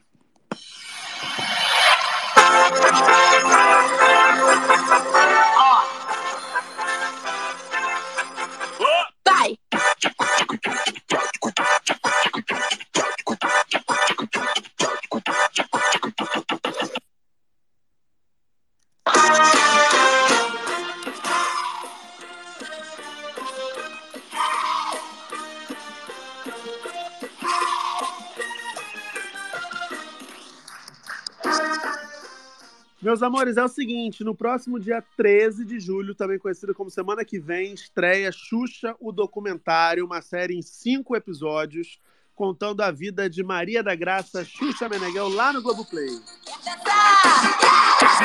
Todo mundo pede todo mundo pede para de tocar. E o que, que acontece? O que, que vai rolar? A gente vai ter uma cobertura dessa série aqui no Space do Muca e vai ser especial mesmo. Quero convidar vocês para assistirem todos os episódios, porque toda é, os episódios eles chegam à plataforma às quintas-feiras. Toda quinta, no nosso horário aqui, 11, 11 15, a gente vai fazer uma cobertura do episódio da semana. Então, qual é o meu combinado com vocês? Assistam aos episódios de Xuxu Documentário, porque no fim de noite a gente vai estar fazendo a resenha juntos aqui. Sabe Clube do Livro? Todo mundo vai para casa, lê um livro, discute numa semana depois, 15 dias depois. É a proposta para essa cobertura de Xuxa, o documentário, no Globoplay. Quero vocês comigo nessa. Quero reunir muitos fãs de Xuxa Meneghel. A série eu já vi, é, não posso dar, dar muitos detalhes, mas eu já vi vários trechos da série. Vocês sabem que semana passada eu tive lá na TV Globo, uh, acompanhando a Xuxa numa gravação. Então, vi muita coisa que ninguém viu ainda. Fiquei chocado, fiquei muito bem impressionado com esse material. Na segunda-feira, aqui no Rio, eu vou estar de novo com a Xuxa, vou estar no, no, no, na, na, na pré-estreia, né, no lançamento oficial da série aqui no Rio de Janeiro. Uma galera incrível vai estar reunida. Vou assistir o primeiro episódio, não vou poder dar spoiler antes, que vocês sabem que não pode, mas fica já o convite a partir do dia da estreia, toda quinta, são cinco semanas. A gente vai sempre fazer uma conversa no fim de noite aqui sobre o episódio da semana da série Xuxa, o documentário, que eu posso dizer para vocês.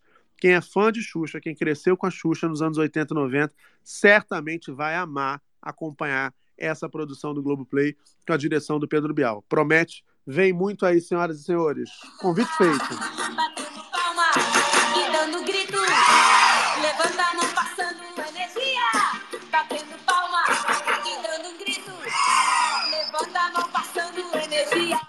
Barroca levantou a mão, tá passando energia. Fala, Barroca.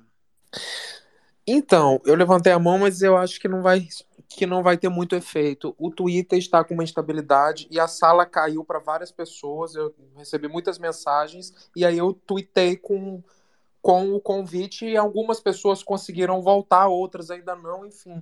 Se você tem um problema, você também não vai estar ouvindo porque a sala caiu para você. É, realmente Mas, eu estava tentando entender a lógica, mas tá Avisa peculiar. para alguém, ué, twitta, você pode dar retweet aqui dizendo, olha, caiu, mas voltou, ou então, tá voltando, enfim. O Twitter deve estar atualizando e por isso deu esse problema aí, mas já tá normal para muitos perfis. E é isso, minha Perfeito. gente. Não tem o que eu, o que eu possa fazer para ajudar. É isso. Mas, senhoras e senhores, o que a gente pode fazer é ouvir as trombetas porque ela chegou.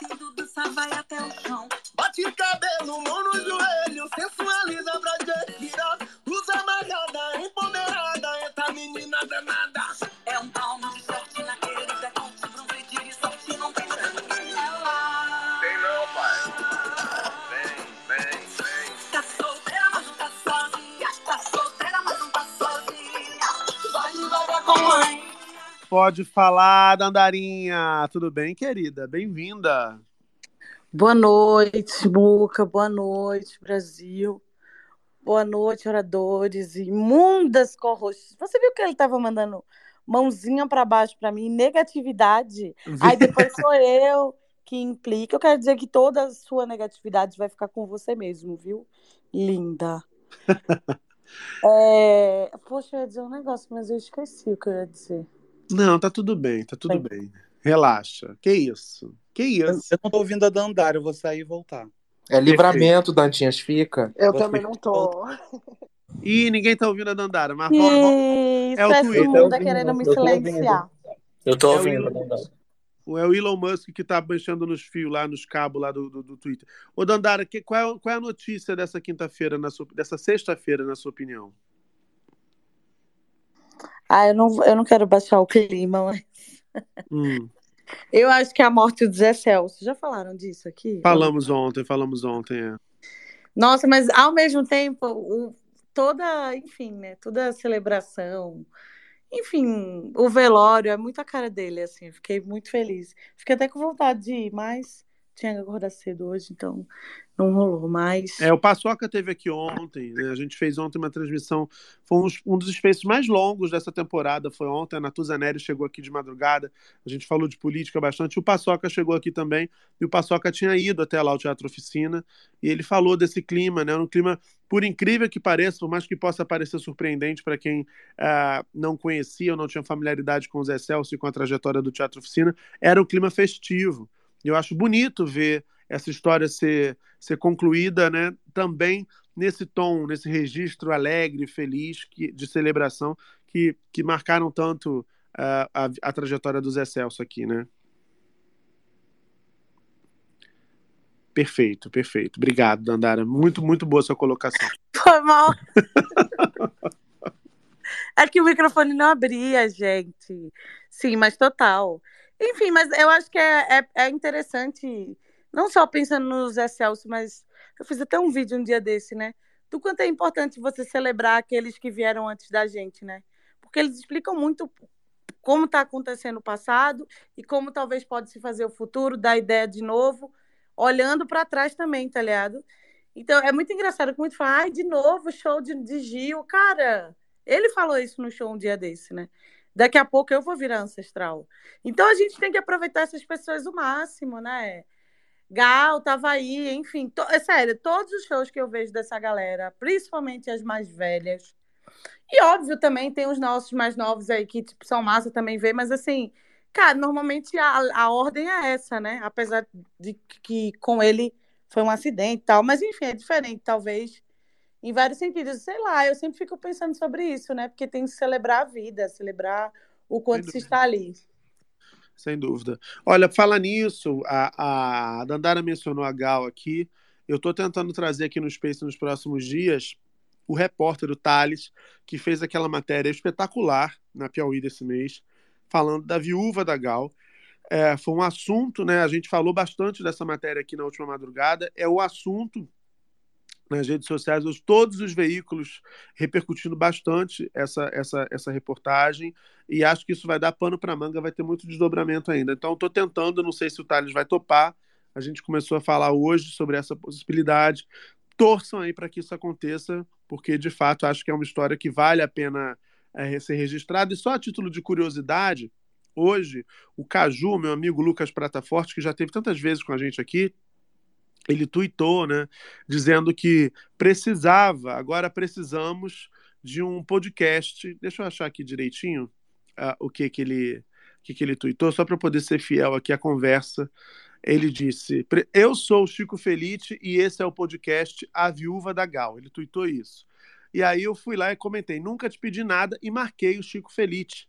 Chico Felite, para quem não tá ligando o nome, é pessoa, jornalista maravilhoso que fez A Mulher da Casa Abandonada, aquele hit no ano passado. O Chico Felite foi logo me respondeu dizendo: essa história é inacreditável, mas a Piauí já contou muito bem e também teria conflito de interesses. A Gal e a Vilma alugaram a casa da minha avó na Bahia décadas atrás. Tinha um Doberman de nome Toy, inclusive. E aí a, a conversa prosseguiu, porque outros seguidores entraram no meio do caminho. E aí uma perguntou assim: Ué, Chico, um seguidor, qual seria o conflito? E aí o Chico disse: se minha avó levou o calote, o que acho que aconteceu sim, eu fico impedido de fazer reportagem sobre o caso, porque pode parecer que eu vou estar advogando em nome da minha família. Então, o Chico, inclusive, ficou de apurar se de fato esse calote aconteceu.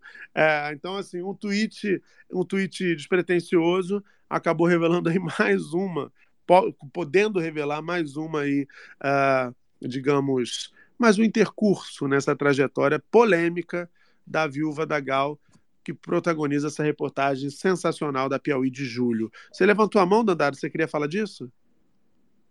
Era, e é foda, porque assim, uma coisa é você sair com uma tirinha no Instagram, né? Outra coisa é você sair na Piauí, é um negócio que fica assim, escalando o FBI para cima, assim. Nossa, e é louco, porque assim, quem vivia nos bastidores já sabiam. Na verdade, vamos falar, vamos ser sinceros aqui. Hum. Tem uma, uma zona maluca de uns, de uns artistas, eu não vou citar que eu. que olhe lá, mulher, olhe lá. estranhos. É assim, e vive, inclusive. Mas a gente tá no lugar. Spotify, Dandara, pelo amor de Jesus, hein? enfim, enfim, acontece, acontece. E é uma coisa estranha de se entender pelas vezes magnitude desse artista, dos artistas ali. Thaís Tênio Garcia aqui no...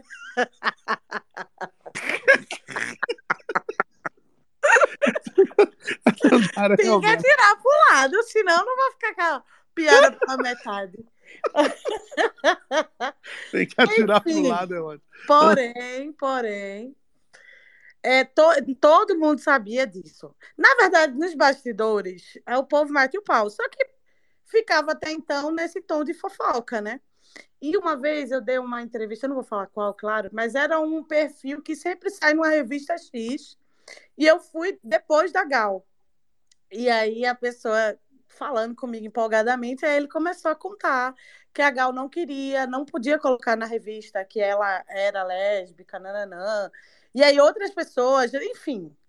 Só que aí todo mundo ficava falando, não, é porque a mulher é o ela acho que ela não quer que saia que é a mulher e tal. Agora, se brincadeira agora, o que me preocupa é o menino, né?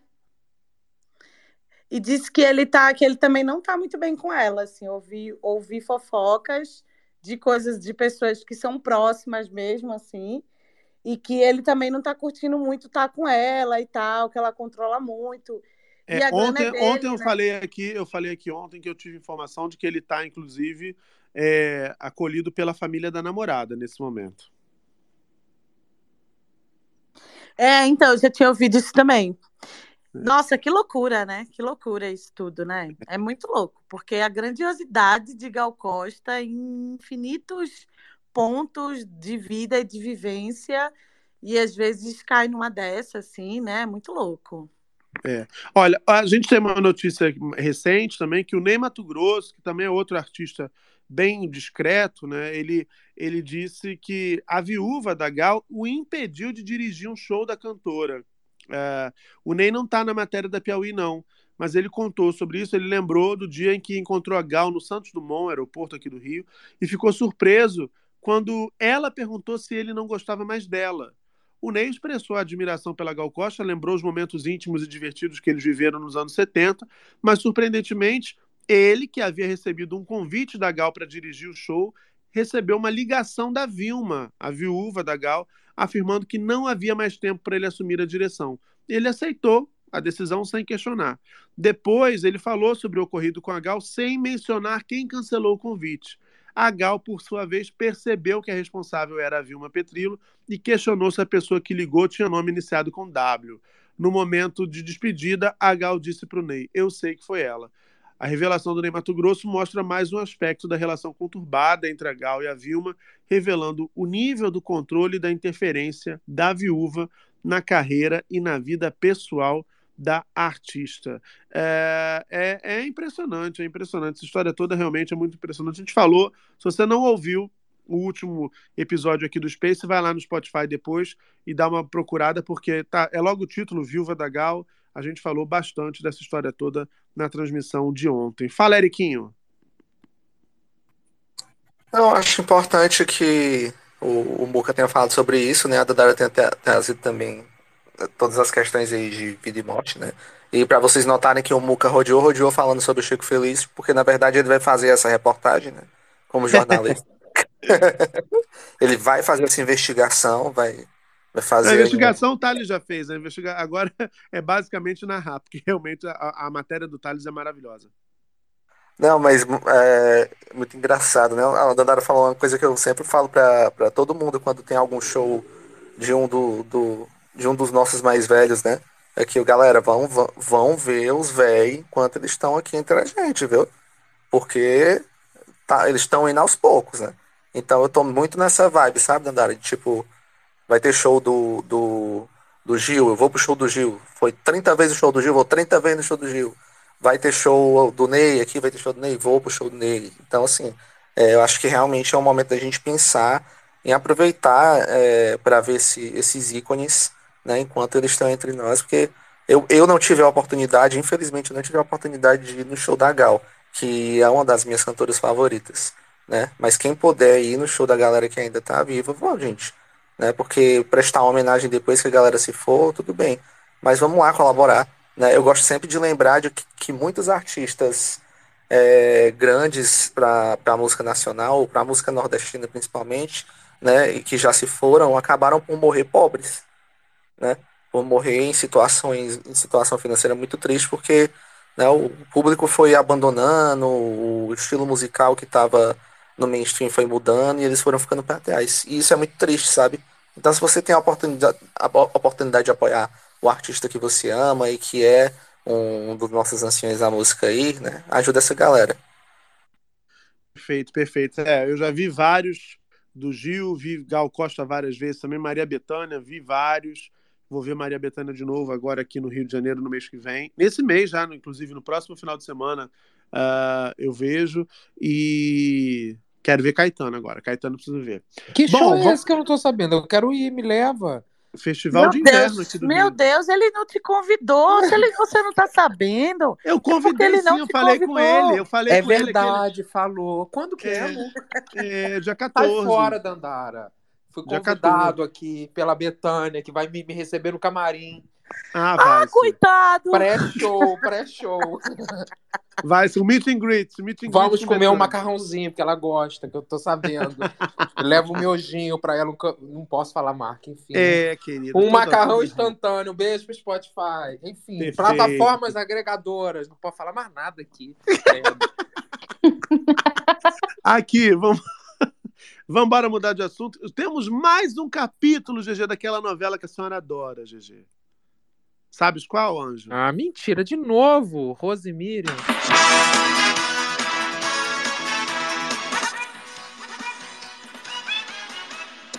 Eu amo esse assunto.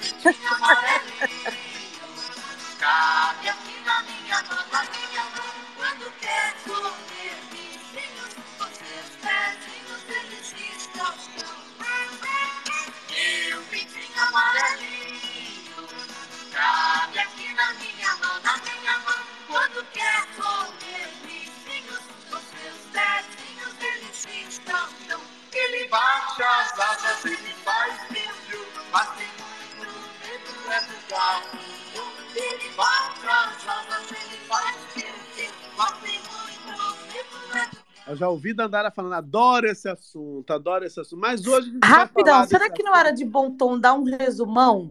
Eu acho, que eu tô perdida já, não vou mentir. Se puder Não, um não, mas hoje a gente de um não vai minuto. entrar- a gente não vai entrar no espólio hoje, não. A gente vai hoje falar do seguinte: o filho do Gugu Liberato, João Augusto, que é o único dos herdeiros que está ali ao lado do testamento, do que diz o testamento do pai, está contra a mãe né, nessa disputa judicial pela herança do apresentador.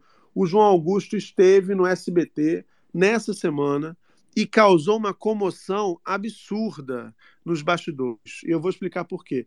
O menino tá a cara do Gugu, é impressionante. Eu vi algumas fotos.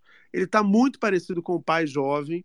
E, claro, isso lembrou muita gente que está no SBT há muitos anos, na passagem do Gugu, a passagem muito bem sucedida do Gugu pela, pela emissora do Silvio Santos. O João Augusto está com 21 anos, ele gravou uma participação no programa Silvio Santos, que é apresentado pela Patrícia Abravanel, e recebeu um troféu, perdão, um troféu em homenagem ao pai.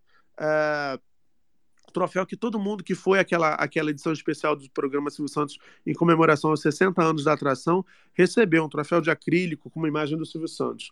Uh, segundo Gabriel Perlini, meu amigo aqui, a presença do João Augusto deixou os funcionários do SBT emocionadíssimos e muita gente até chorou ao verem um rapaz já crescido porque tiveram contato com ele, as pessoas tiveram contato com ele quando ele era, era muito pequeno. O João Augusto revelou que deseja seguir os passos do Gugu, diz que está se dedicando à comunicação, que quer trabalhar com isso para manter o legado do pai. E aí, não é só isso. Já tem uma matéria aqui uh, do Globo uh, dizendo: vem projeto aí, filhos de Gugu Liberato e Silvio Santos se encontram e trocam elogios nas redes. E aí tem uma foto do João Augusto, abraçado a Patrícia Bravanel, uh, dizendo, falando dessa, dessa visita dele né, ao SBT, quando ele participou da gravação na quinta-feira. Eu anunciei que ia falar desse assunto ontem, não consegui, estou falando agora. E a foto foi postada por ele hoje nas redes sociais. Ele escreveu. Ontem tive o prazer imenso de visitar o SBT depois de muitos anos. Esse foi o lugar onde meu pai foi recebido e tratado como família e construiu grande parte do seu legado. Adorei conhecer Patrícia Bravanel, você é muito simpática, me emocionei muito e me senti em casa. Me fez muito bem estar ali. Silvio Santos, uma das pessoas mais importantes para a vida e carreira do meu pai. Sei que os dois compartilhavam respeito mútuo e muito grande. Essa visita me fez lembrar de muitos momentos que vivi ao lado do meu pai e eu só tenho a agradecer. Para todos da produção, muito obrigado. Foi muito legal ver que todos se lembravam de mim e que amam muito meu pai. Também quero agradecer a Mais SBT pela recepção incrível, ele diz ali uh, na legenda dessa publicação. Uh, e a Patrícia comentou dizendo: João, foi um prazer receber você aqui. O SBT é essa grande família da qual o Gugu sempre fará parte. Uh, ele explicou que a visita né, fez lembrar de muitos momentos, e aí já tem gente especulando que o, o João pode herdar, na verdade, também um lugar na telinha do Gugu. Só para fazer aquele resuminho que a Dandara pediu, tem todo aquele imbróglio, como diz o GG Cricri, né? O João está no meio da disputa pela herança do Gugu Liberato. A Rosemíria, mãe dele das gêmeas Marina e Sofia, busca provar na justiça que mantinha um relacionamento estável com o Gugu e que, portanto, ao contrário do que consta no documento, deve ser incluída como uma das herdeiras do apresentador. O João Augusto é contrário à ação judicial aberta pela mãe e pelas irmãs, aliado à tia Aparecida Liberato, ele não reconhece a união estável entre Rosemiriam e Gugu.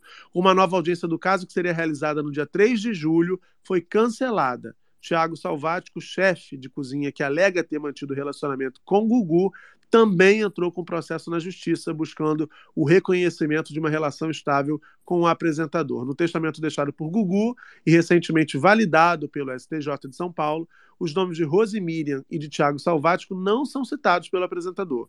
Segundo a vontade do comunicador, os três filhos ficariam com 75% do seu patrimônio, avaliado em um bilhão de reais. Os outros 25% da, da herança seriam divididos entre os cinco sobrinhos de Gugu Liberato. Por decisão da Justiça, a ação movida por Rosemiriam foi suspensa. A ministra Nancy Andrighi afirma que os processos abertos separadamente por Rosemiriam e Tiago Salvático, com a mesma finalidade, foram tratados de maneira desproporcional pela Justiça.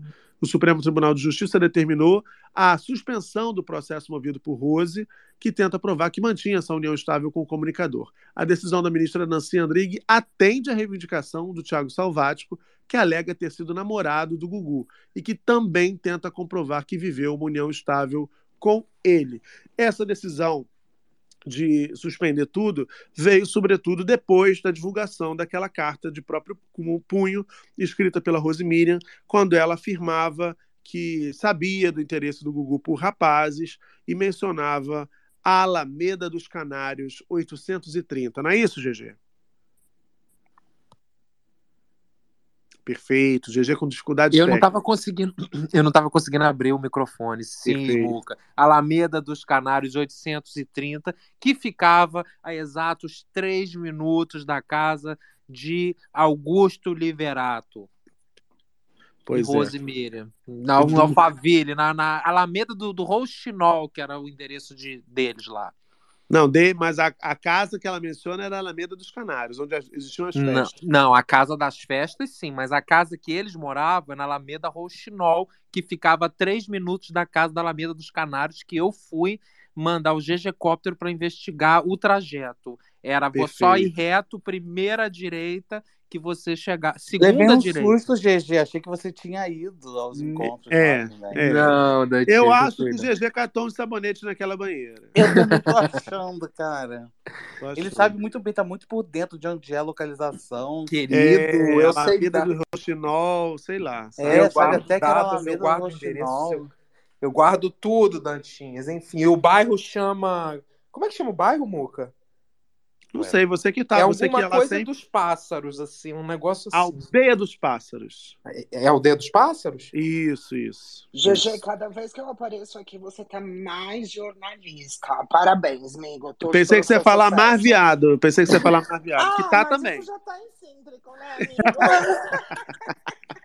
Fala, Dandara. Fala, Dandara. GG é mais viado que a gente que tenta ser viado. É, mas sabe, sabe o que eu ia dizer? É, será que o Gugu tivesse ido pra Globo? Ele tinha saído do armário? Porque o SBT ele parou no tempo, né? O SBT, agora talvez mude, já foram falar com o Lula, né? Beijar a mão do rei, que as moedas estão acabando na nossa província. Precisamos de ajuda do rei. Iremos ser súditos seus. É, Nunca já. criticamos, nunca criticamos. Eu sempre amei você, entendeu? Meu pai, que tá um pouco gagá, e eu tenho que seguir um senhor de idade, o que é que eu vou fazer? Mas eu sempre te amei. Olha aqui, ó. Tem bandeirinha do LGBT na minha casa. Meu primo é LGBT. Como que eu sou contra? Eu até tenho um cabeleireiro Primo não, que. né? sobrinho, é sobrinho, né? Isso, isso, isso. Olha, sinceramente, viu? Mas, gente, essa história do Gugu, eu fico passada. Isso é um karma, né? Não. Você passar a sua vida inteira se escondendo, pagando de louca perfeita, aí você morre e a merda vira boné, assim. Você passa dias com o povo botando você no coisa. Já tiraram você do armário, já fizeram as cinco make em você e você é morto. Se poder falar, o destino é muito louco, gente. É isso, gente, cara. Sai do armário logo. Pode ser pior depois de tu morto, tu querendo descansar, o teu orito tendo que vir de, de baixo resolver. Sai já agora, gente. Sai todo mundo. Sai, GG!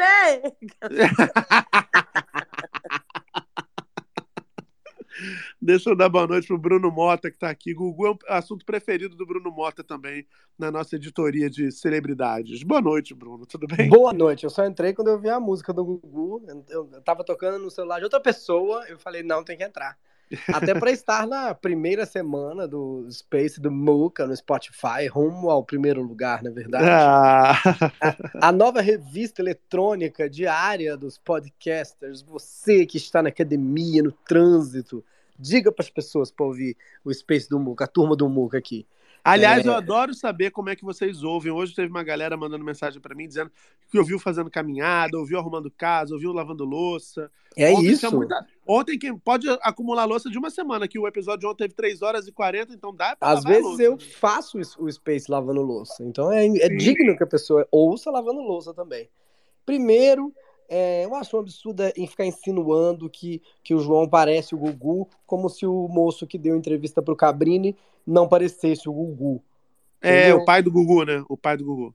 O- Ah, Só não, é filho, moço desculpa, é que filho. deu é filho. entrevista na Record é mais velho que o Gugu, as pessoas estão dizendo que ele não parece o Gugu. Ou que não pode, pode- ser filho. Que absurdo. Ele pode ser filho do Gugu quando ele fazia o táxi do Gugu. É o filho do Gugu disfarçado. Pode, Ai. entendeu? É, e realmente. outra coisa, Rose Miriam, Rosemarian escreveu naquela carta que rezava pro Gugu deixar de ser gay. Não ia adiantar. Padre Marcelo tava lá todo domingo rezando. Não era uma reza de Rosemiriam que ia resolver.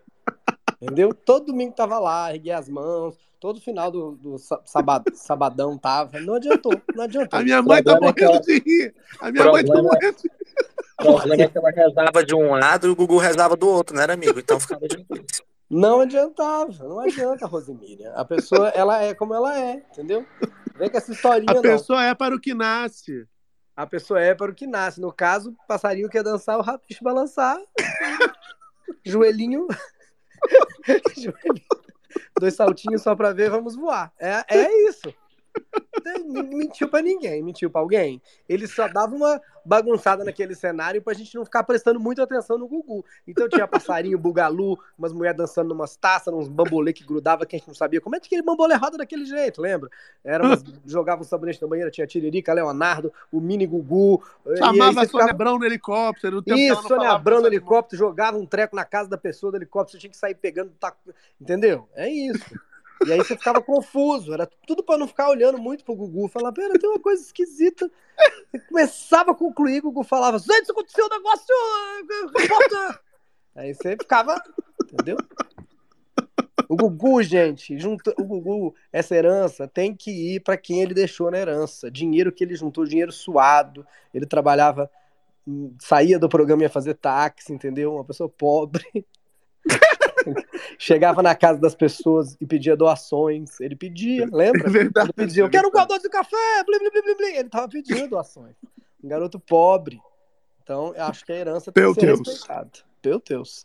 E eu gostei que a Dandara pediu um previously. Previously. Oh, vida do Gugu. É, você viu isso? É o storytelling. Ela quer um storytelling completo, maravilhoso. Eu pedi o quê? Ah, o... Um previously. Você pediu um previously. Eu tava esperando o Eu, Muca. eu tenho uma fofoca pra contar, mas eu não posso contar quem contou.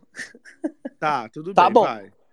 Dá processo? Olha lá. Agora não, não, fica na verdade é uma história, é uma história, mas Ah, então enfim. tudo bem, então tudo bem. Historinha a gente gosta. a gente- então É, tipo, bem. é uma fofoca história, porque eu já escutei da pessoa e estou repassando, né? E pra você que não sabe, você que se faz que não é fofoqueiro, você que tá ouvindo, se você escutou e falou de novo, você é fofoqueiro sim. Vamos lá. É sobre Hebe Camargo. Opa! ah. Passe- Passei um dia desse na frente de um casarão que sempre passo, pois moro na mesma direção.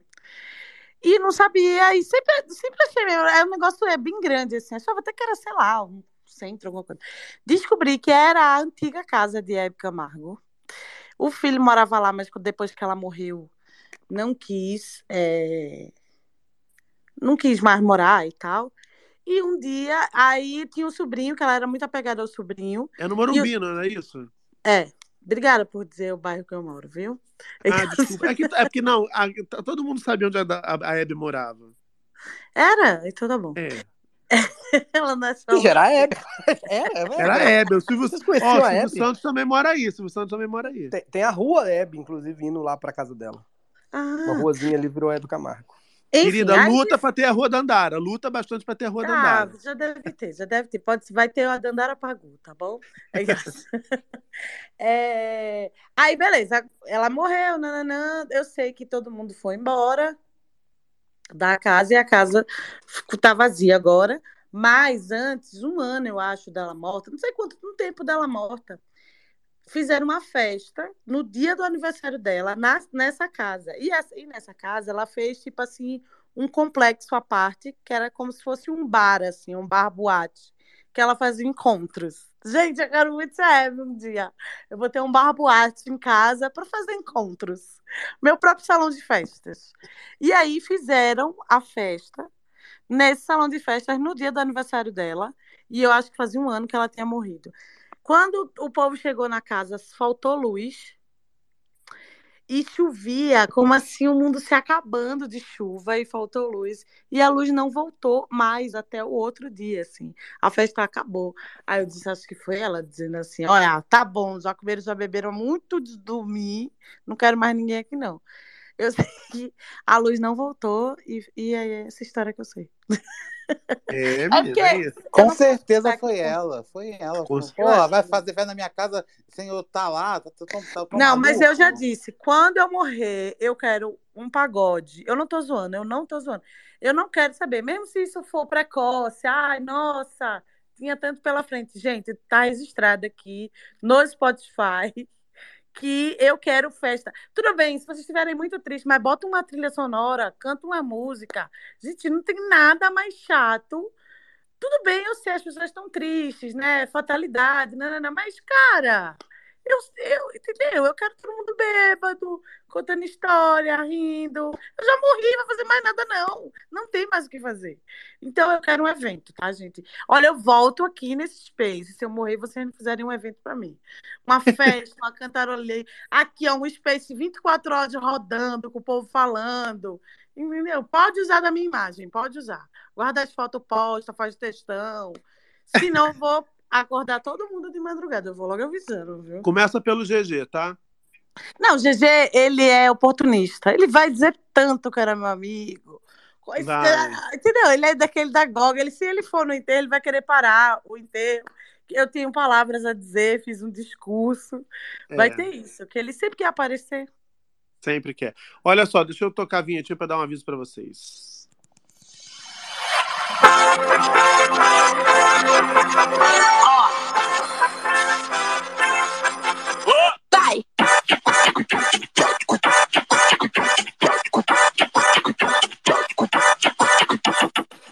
Olha, entre 2.210 salas abertas, 219 salas abertas nesse momento, somos o Space mais ouvido do mundo no Twitter. Muito obrigado a você que está aqui acompanhando a nossa transmissão ao vivaço. Fica o convite para que você siga a gente aqui também para não perder as próximas transmissões e siga também lá o Space do Muca no Spotify para não perder os nossos episódios que agora ficam também registrados lá na plataforma para você ouvir quando, onde, como quiser.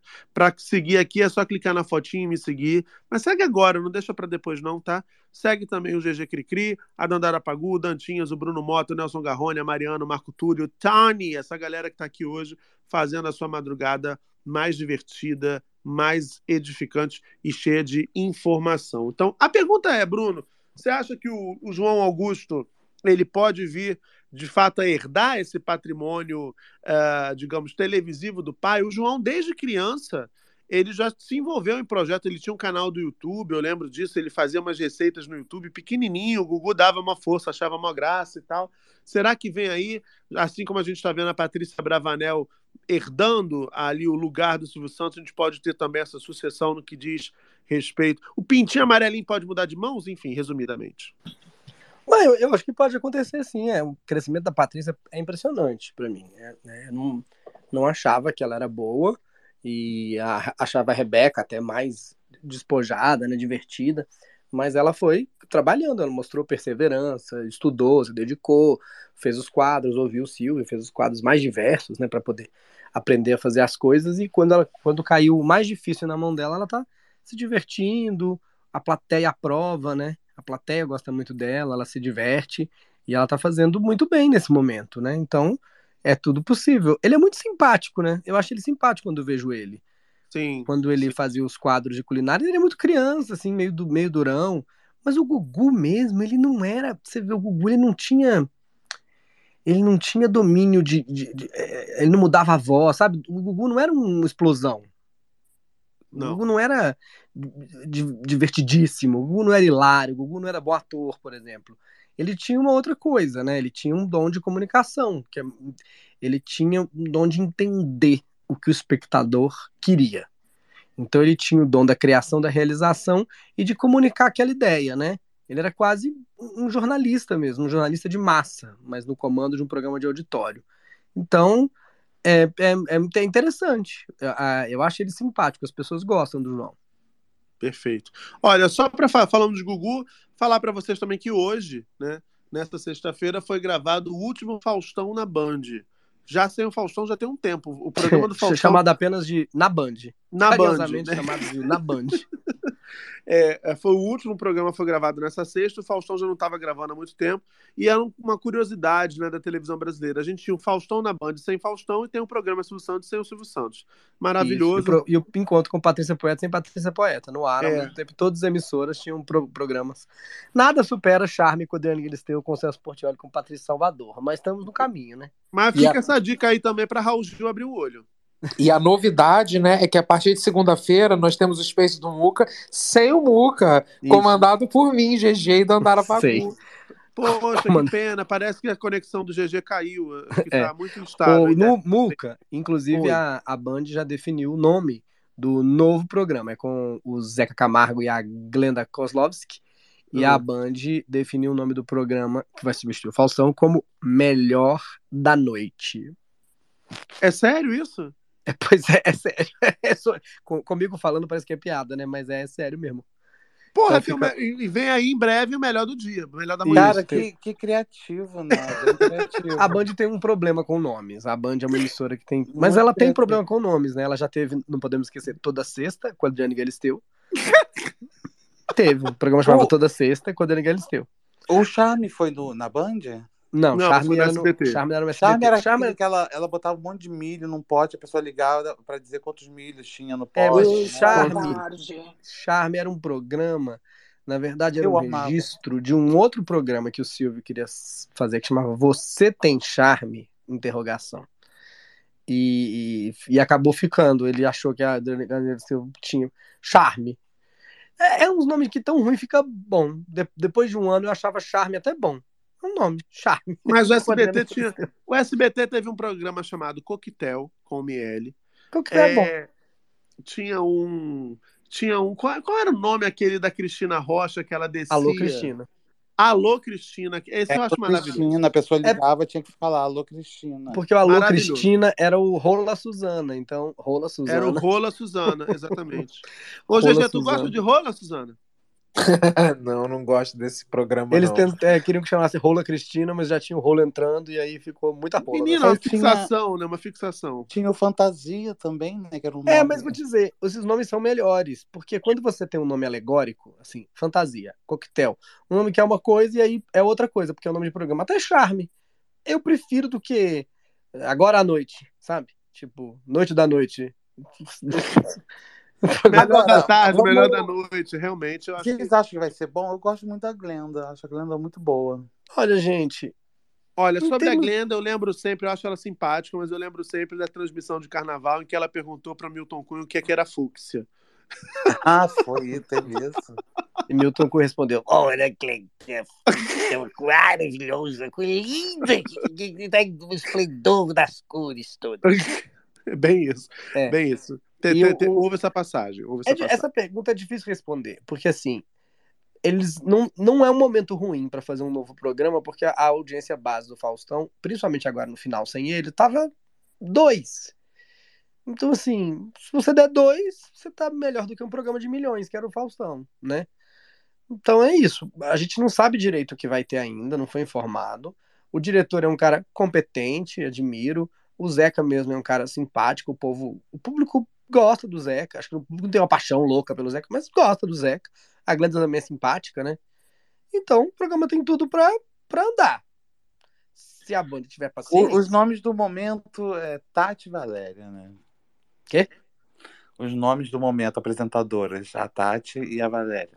É, eu acho que tem um lance, assim, as duas são muito boas, de fato, mas eu acho que tem, um- tem, tem muito hype aí de gente Tem uma querendo. assessoria de imprensa aí, não tem. Não, não acho nem isso. Eu acho que tem gente produzindo notícia para poder viralizar, né? Alguns perfis, porque gente, quem conhece a TV Globo é muito difícil imaginar que a TV Globo, com base em resultado de dois ou três programas, to- tenha tomado a decisão de diminuir a, a presença da Patrícia Poeta. É, eu também acho uma loucura essa Goste-se Duas dela ou não, é goste-se fake. dela ou não, goste-se da Patrícia ou não, ela tem um apelo comercial muito forte. Então, assim, a, a, vi notícias já assim: Globo vai reduzir Patrícia Poeta no encontro porque. Fake. Não, peraí. Isso é Fake. viagem na maionese.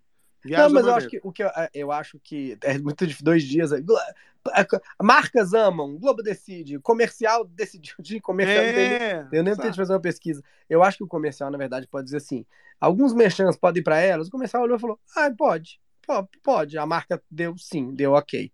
Eu acho que é uma coisa até burocrática.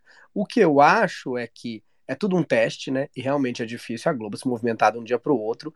De novo, a gente tem que lembrar que a Patrícia Poeta é um investimento da Globo, ou seja, ela foi apresentadora do Fantástico, depois do Jornal Nacional, depois continuou na casa. Tem um investimento da Globo na Patrícia Poeta, que inclusive a demissão do Manuel mostra que a Globo falou: a gente vai vai tentar reaver o que a gente investiu no nome Patrícia Poeta. Eu, eu tenho essa impressão, né?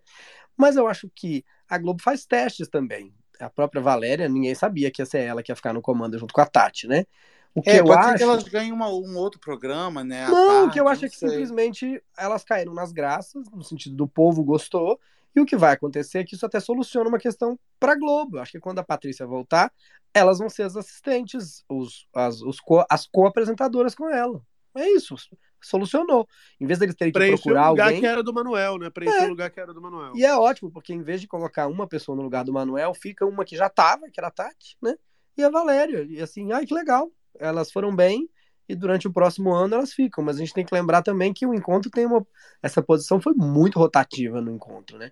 Um monte de gente passou por ela. O Laí Renault, o Felipe Andreoli, inclusive até o, Dan Stuba aqui, né? Marcos. Veras. Marcos Veras, uma galera. E é isso. Eu acho que essa dupla realmente é simpática, mas também porque também tava tão pesado, né? Na hora que você tirou isso da frente. A Tati é muito simpática, né? Ela é maravilhosa. Olha só, deixa eu trazer para vocês uma notícia aqui. Antes da sua É, notícia, eu vou dar boa noite, que eu já cheguei em casa do improviso, quis participar para estar aqui na primeira semana do Spot. Você do Spotify, mande pro teu amigo que tá correndo também, que tá fazendo academia, entendeu? Manda para aquele teu amigo que é filho do Gugu, porque todo lugar tem um filho do Gugu. Todo mundo pode ser filho do Gugu. Acredite no seu sonho. Peça um exame de DNA para justiça. Você pode ter sido filho de Gugu. Você pergunta pro teu pai se ele não passou na Alameda Canário. Você pode ser filho do Gugu ali. Então, boa noite, Olha, gente. Me sigam nas redes noite. sociais, inclusive na Rede Nova. O Muca tá lá na Rede Nova também. Tamo lá na, na Fredinho, tamo lá no Fredinho. Fred, Fred. Presidente tá no Fred. O presidente chegou no Fred, agora, Queria ouvir agora ele vai. falando Fred. Fred. Tchau, gente. Olha só, beijo. Deixa eu trazer para vocês uma informação aqui. O Felipe Neto ah, soltou um tweet longo, inclusive agora, eh, dizendo o seguinte, aspas, sobre aquele assunto que a gente falou no começo do Space de hoje. Tô conversando com o Gustavo Sketch, senti que fiz merda, haha, com meus tweets e fui procurá-lo. Encontrei um cara gentil, educado e assustado, muito assustado. A vida inteira dele tá ameaçada, a carreira, tudo que ele construiu. Na hora do choque, a gente twitta impulsivamente e não pensa no que pode causar. E o fetiche dele, por mais que pra gente possa ser repugnante, não tem nada de ilegal. Aquilo que a gente falou aqui mais cedo, né? Mas, ah, pelo visto, é compartilhado por milhões de pessoas. Gustavo não é o nome dele. Os fãs da Turma da Mônica jamais chegariam no perfil. Mas alguém descobriu e divulgou. E eu contribuí. Pedi desculpas a ele que aceitou. Me coloquei à disposição para ajudá-lo, desde que não fosse mandando foto ou vídeo. Desculpa de novo. O cara tem um livro sobre o tema. O mais bizarro, ele me cita no primeiro capítulo dizendo: Imagina se um dia o Felipe Neto fala sobre esse assunto. O livro é para maiores de 18 anos e joga luz sobre esse mundo da escatologia. Não é algo para mim, mas se for para você, a capa está aí embaixo. Não procure se você for menor de idade. Parece que as pessoas foram denunciar o livro em massa e a Amazon Brasil derrubou a venda. Isso é muito escroto. Livro, gente, dentro da lei com classificação etária na capa. Alô, Amazon? Censura? Não. Só quero pedir uma coisa a quem me segue: que demonstre um pouco de empatia com a vida de alguém que realmente não cometeu crime nenhum e que pode ter sua vida inteiramente arruinada. Zoar e até criticar o fetiche é uma coisa. Eu defendo que não há nada no mundo imune a isso. Nem religião, nem política, nem futebol, muito menos fetiche.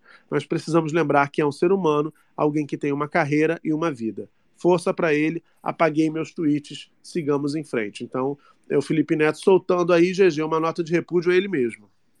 Pois é, gostei muito do, do posicionamento dele, achei muito bacana e ele também se colocando, né, para ajudar, né, enfim, com as empresas dele, para ajudar o, o Gustavo Scatti.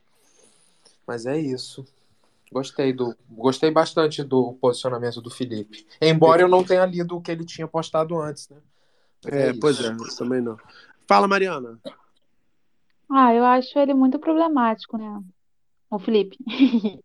Porque ele sempre faz isso com diversos assuntos, sabe? O cara tá na internet há anos, inclusive se gaba, se gaba por isso, de estar na internet há anos, mas ele sempre faz a mesma coisa.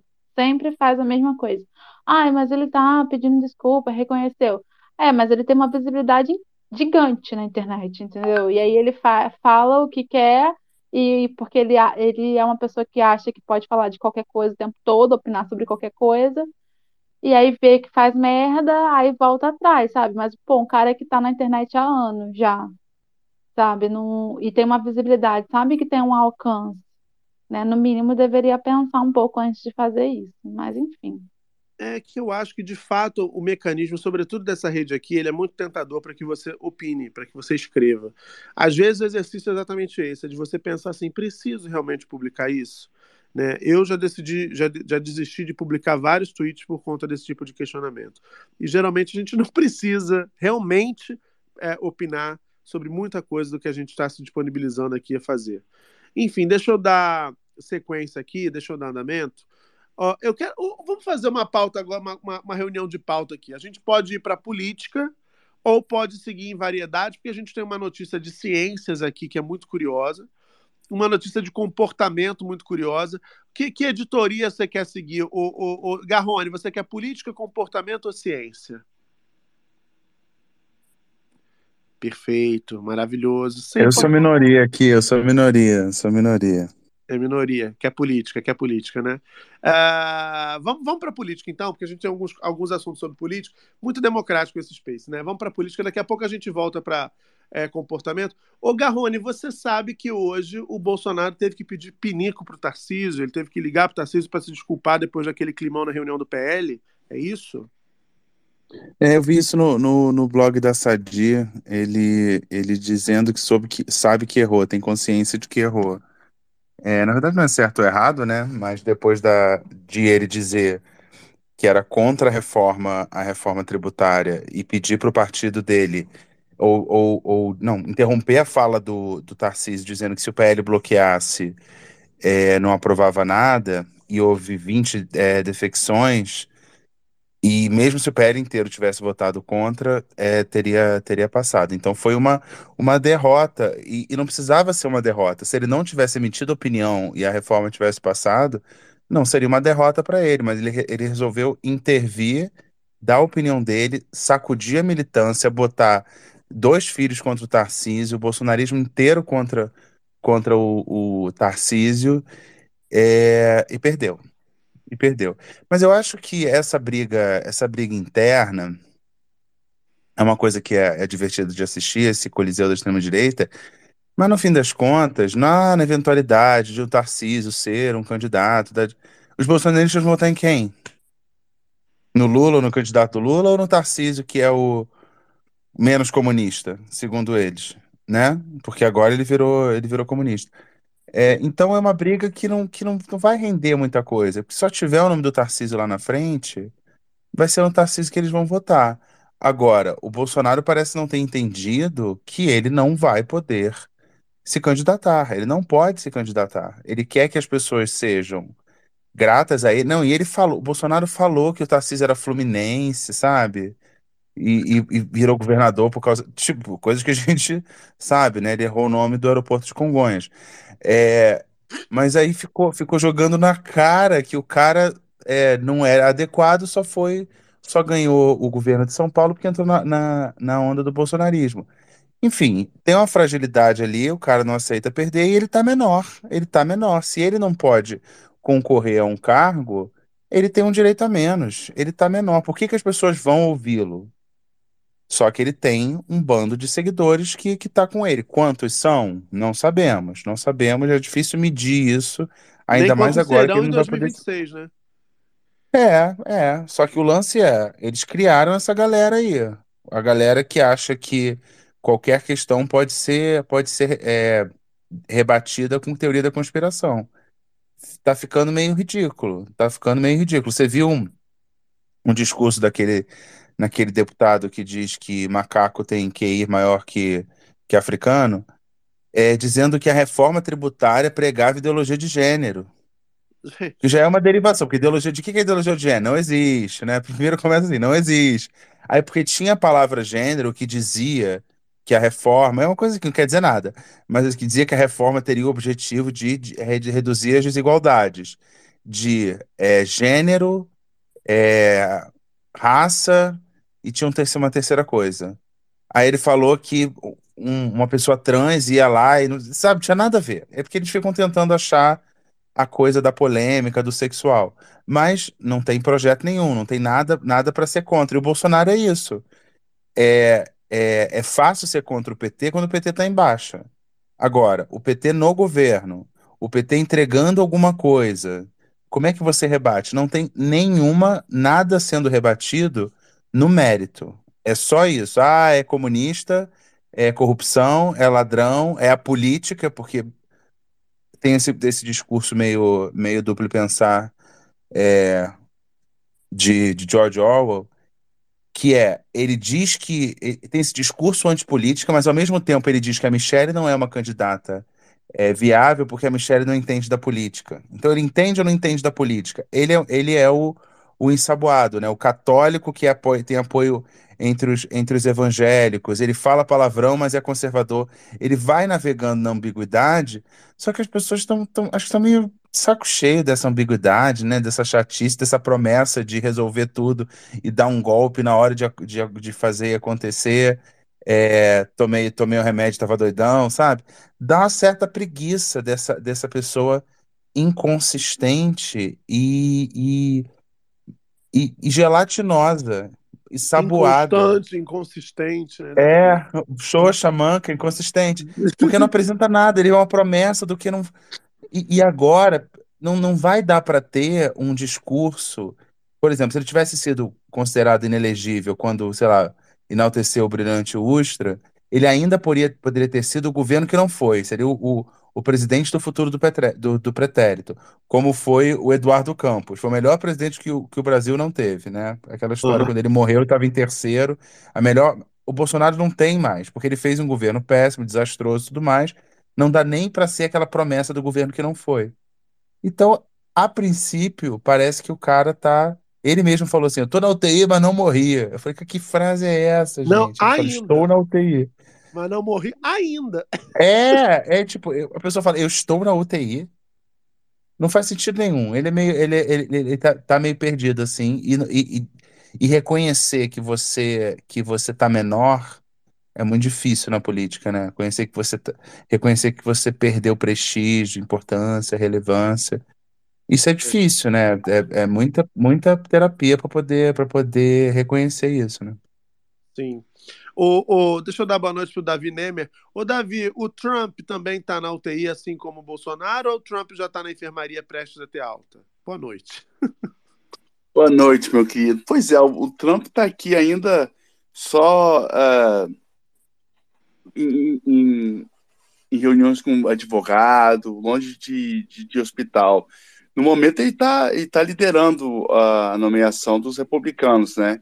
Lógico que tem um tempinho aí para ele chegar até a, a- as convenções de fato, mas ele está liderando, ele está muito à frente do, do DeSantis, que dizem que vai ser que vai ficar mais competitivo a ele. Não sei, difícil saber. Perfeito. Agora, nessa conversa que teve com o, o Tarcísio, o Bolsonaro não pediu desculpas, tá, gente? Ele deixou entender que sabe que errou e que ficou constrangido. Mas disse que esse mal-estar entre os dois vai passar. O Tarcísio, segundo André Sadi, ah, deixou claro que o episódio não deixou rusgas, que é agradecido ao ex-presidente, mas também lembra a interlocutores que não é refém de Bolsonaro e que não vai adotar uma postura radical. Ele tem dito a interlocutores que não é possível fazer uma oposição sistemática, ou seja, ser contra tudo que o governo propuser, e isso faria dele o que ele chama de PSOL da direita. Tarcísio também tem repetido às pessoas com quem conversa que a eleição de 2020 de 2026 ainda está distante e que não quer protagonismo nenhum nessa disputa, embora ele seja já apontado como uma das principais apostas da direita. Agora, o GG.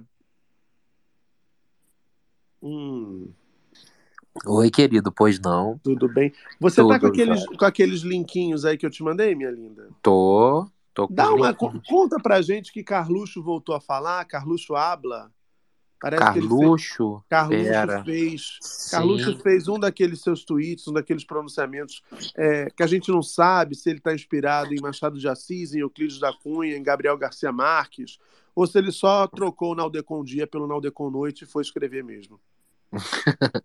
Enfim, Carluxo, né? Esse, esse é uma reportagem da coluna da Bela, Bela Megali. Que fala o seguinte, ela é de hoje, de, de hoje não, né? De ontem, né? Carlos Bolsonaro fala em distanciamentos propositais e PL vê recado para Valdemar. Aspas. Após a derrota de Jair Bolsonaro, na sua articulação contra a reforma tributária, o vereador Carlos Bolsonaro, do Republicanos do Rio, foi às redes com mais uma de suas frases cifradas. Aspas. O jogo de dividir para conquistar sempre deu certo. Hoje criaram uma arapuca para que, de outro modo, toda sua agenda continue acontecendo, agora sob mais outro aspecto político. O mais estranho disso tudo é que isso me cheira a distanciamentos propositais vindos de dentro, fecha aspas, escreveu Carluxo. A fala foi vista por membros do PL como um recado para o partido e seu presidente Valdemar Costa Neto, e seu presidente Valdemar Costa Neto. Como é que é? Apesar- Ô, ô, GG, por favor, lê de novo o que, que ele escreveu. Eu, eu sou fascinado pela literatura carluxiana. O que, que ele escreveu? é Machado de Assis, você sabe, né? Inspiração de Machado de Assis. Enfim, aspas. O jogo de dividir para conquistar sempre deu certo. Agora, hoje criaram uma arapuca para que de outro modo toda a sua agenda continue acontecendo, agora sob mais outro aspecto político. O mais estranho disso tudo é que isso me cheira a distanciamentos propositais vindos de dentro. Exclamação, fecha Porra, aspas. que bonito, né? Que, que frase bonita. É Ah. bonito, né? Inspirador. Parece que foi aquele site gerador de blá blá blá que até o chat GPT escreve melhor que o Carluxo. Muito Vindos de dentro. Vindos. Vindos de dentro, parece. Vindos de dentro, é. Mas o pessoal tá vindos de dentro. Já lembrei da nossa primeira pauta. O que vem de dentro, Exatamente. Lembra, conecta com Gustavo Scatti, né? totalmente roteirizado esse space. Totalmente roteirizado. Mas continua. O pessoal, aí o é pessoal. um- um- uma premonição, Muca? Será que Distanciamentos propositais vindos de dentro? Será que Carluxo vai jogar qualquer hora o que vem de dentro no ventilador? É uma possibilidade, enfim. É, pois é, Bom, jamais saberemos. Hum. A fala foi, foi vista por membros do PL como um recado para o partido e seu presidente Valdemar Costa Neto. Apesar da pressão de Bolsonaro para a legenda fechar questão contra a reforma, o manda-chuva não acatou a demanda e 20 dos 99 deputados votaram da sigla com o governo Lula a favor da medida. A cúpula do PL a estratégia de Bolsonaro, tanto para dentro quanto para fora do partido, foi vista como um erro. A leitura é que o ex-presidente não conseguiu convencer a bancada a ir em bloco contra a reforma aí, aí, e ainda colou a sua imagem na derrota. Fecha aspas. Essa é a matéria de Bela Megali. Engraçado, parece que tá faltando alguma coisa, né? É faltando nexo no Carluxo. É, enfim. É, o, o, o- não deixa de ser curioso, né? Esse, esse, não lugar agora em que essas figuras que já foram tão proeminentes no bolsonarismo, em que elas estão. Né? A gente está falando do Carluxo, Garrone, mas se a gente puder lembrar de, por exemplo, Carla Zambelli, Bia Kisses e tantas outras figuras que tiveram destaque ao longo dos últimos quatro anos, todo mundo enfiou a viola no saco de repente. Eu não sei se é medo do STF, do Xandão, ou se realmente essas pessoas ficaram sem muita narrativa. Qual é a sua hipótese? É, e tem, e tem uma. Eu estava vendo hoje, não sei onde que eu vejo mil coisas, da advogada é, que a Carla Zambelli compartilhava com a família Bolsonaro, que saiu da, do trabalho, não trabalha mais com a Carla Zambelli, porque ela não está conseguindo pagar o serviço de advogado. Tamanho o gasto que ela está tendo com o processo. Então tem isso também, né? Porque é muito fácil você é, falar livremente o que você quer na rede social, mas depois, individualmente, você pode ser processado por pessoas que se sentiram prejudicadas ou que foram de fato, de fato prejudicadas.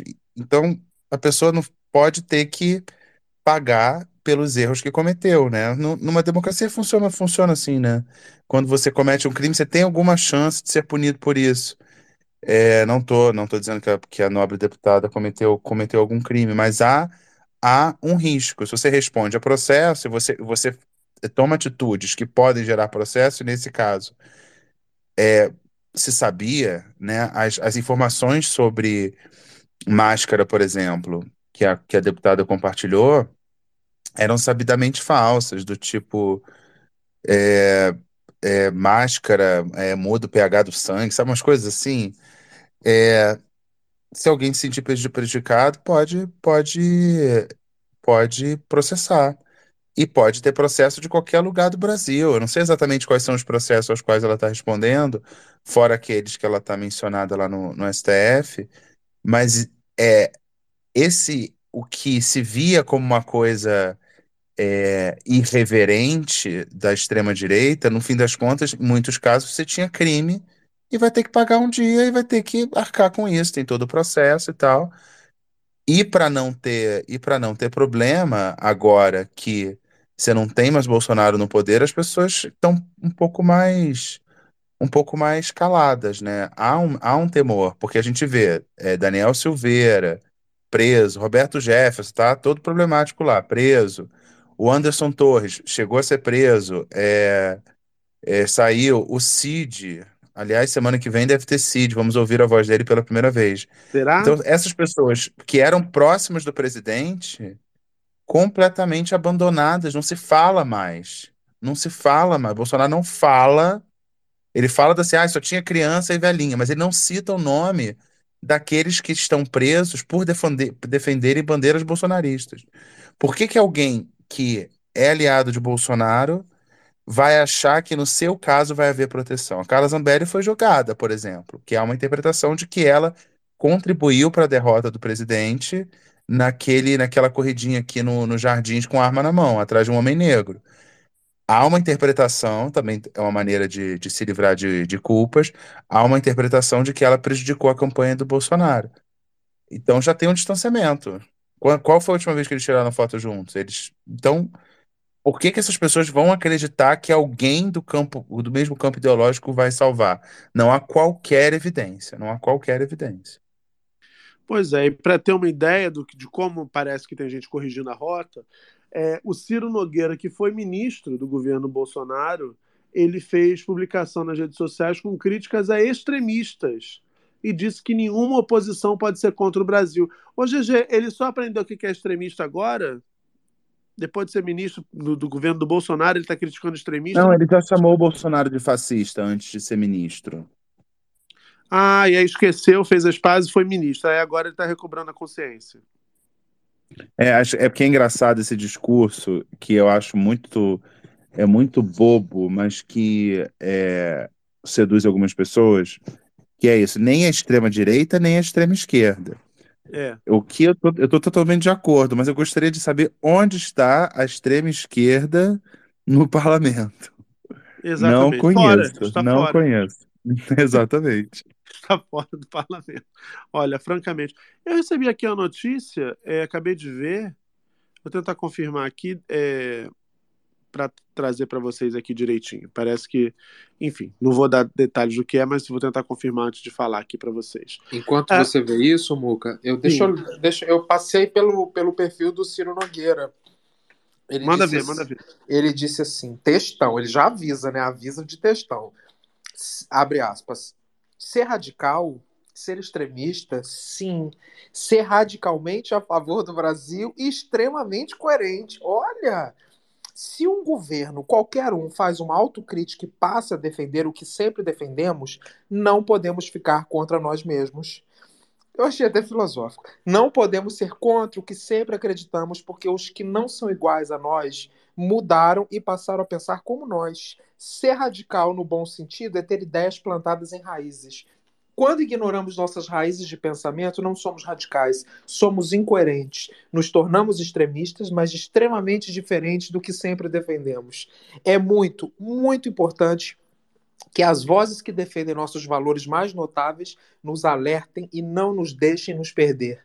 Temos de ouvi-las com respeito, mas tão importante quanto é reconhecer que a realidade não é uma fotografia parada no tempo. É um filme que nunca para.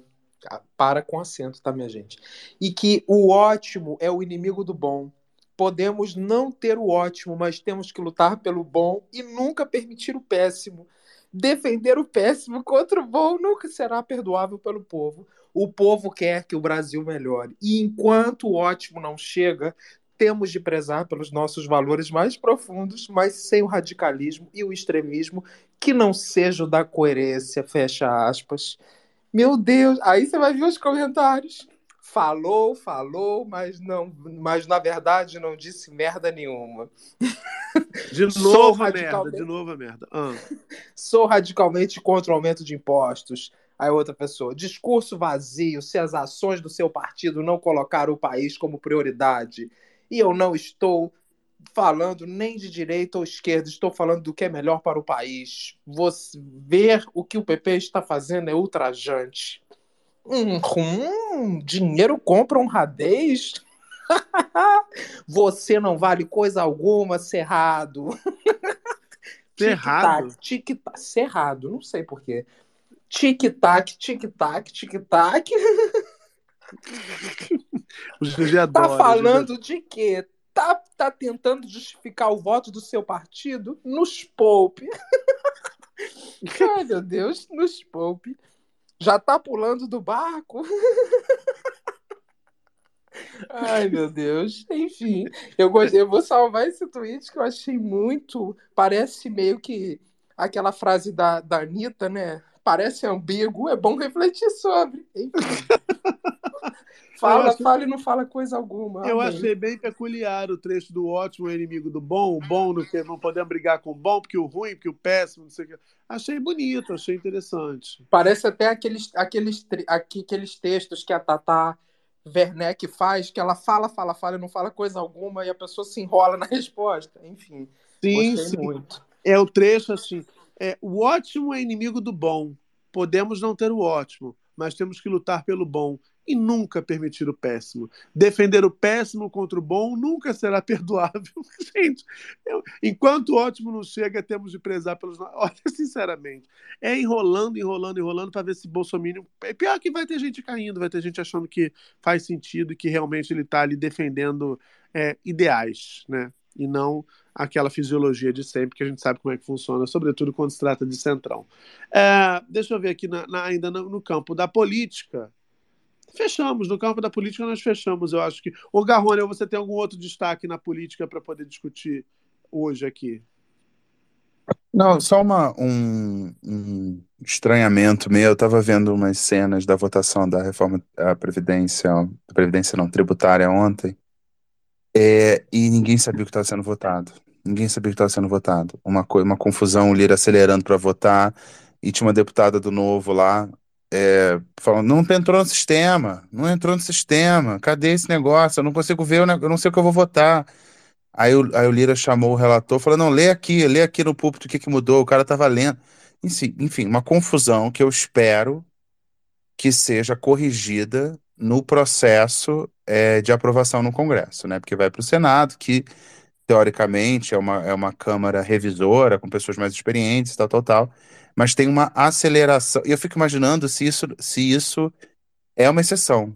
Eu, eu tendo a, suspe- a suspeitar que muitas vezes é, se vote sem saber o que está tá votando. Isso eu achei uma coisa angustiante, porque está discutindo há décadas, mas na hora fica, não, mas calma aí, tem esse detalhe aqui, é esse setor que merece, que merece ou não merece isso.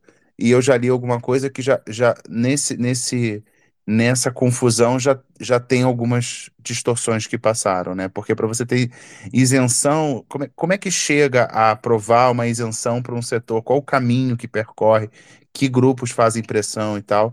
Então, eu, eu, o que eu, o que eu leio sobre a avaliação do que foi aprovado é assim, é melhor do que é hoje. Isso já é motivo de comemoração. Esse é o tipo de leitura que eu, que eu observei, mas eu vi pouca, vi pouca interpretação sobre o mérito, que eu acho, espero, e eu vou aproveitar esse tempo também para conhecer esse texto no mérito, porque agora era só assim, o Lira foi, ai, conseguiu, articulou aqui, apoiou, olha o Haddad, funcionou, ih, fechou, tirou, foi o Tarcísio. Era uma coisa assim, uma coisa cênica, entendeu? Um balé. O que estava sendo discutido no mérito, ninguém sabia, porque até mesmo a oposição, como a gente viu, estava tava vendo o comunismo ali na reforma tributária. Então, um deputado falou assim: é uma reforma socialista, eu sou liberal e eu sou contra essa reforma socialista. Estava nesse, nesse nível o discurso. O que se votou, é, acho que pouca gente entendeu. É, é, eu quero fazer duas, duas é, colocações em relação a isso.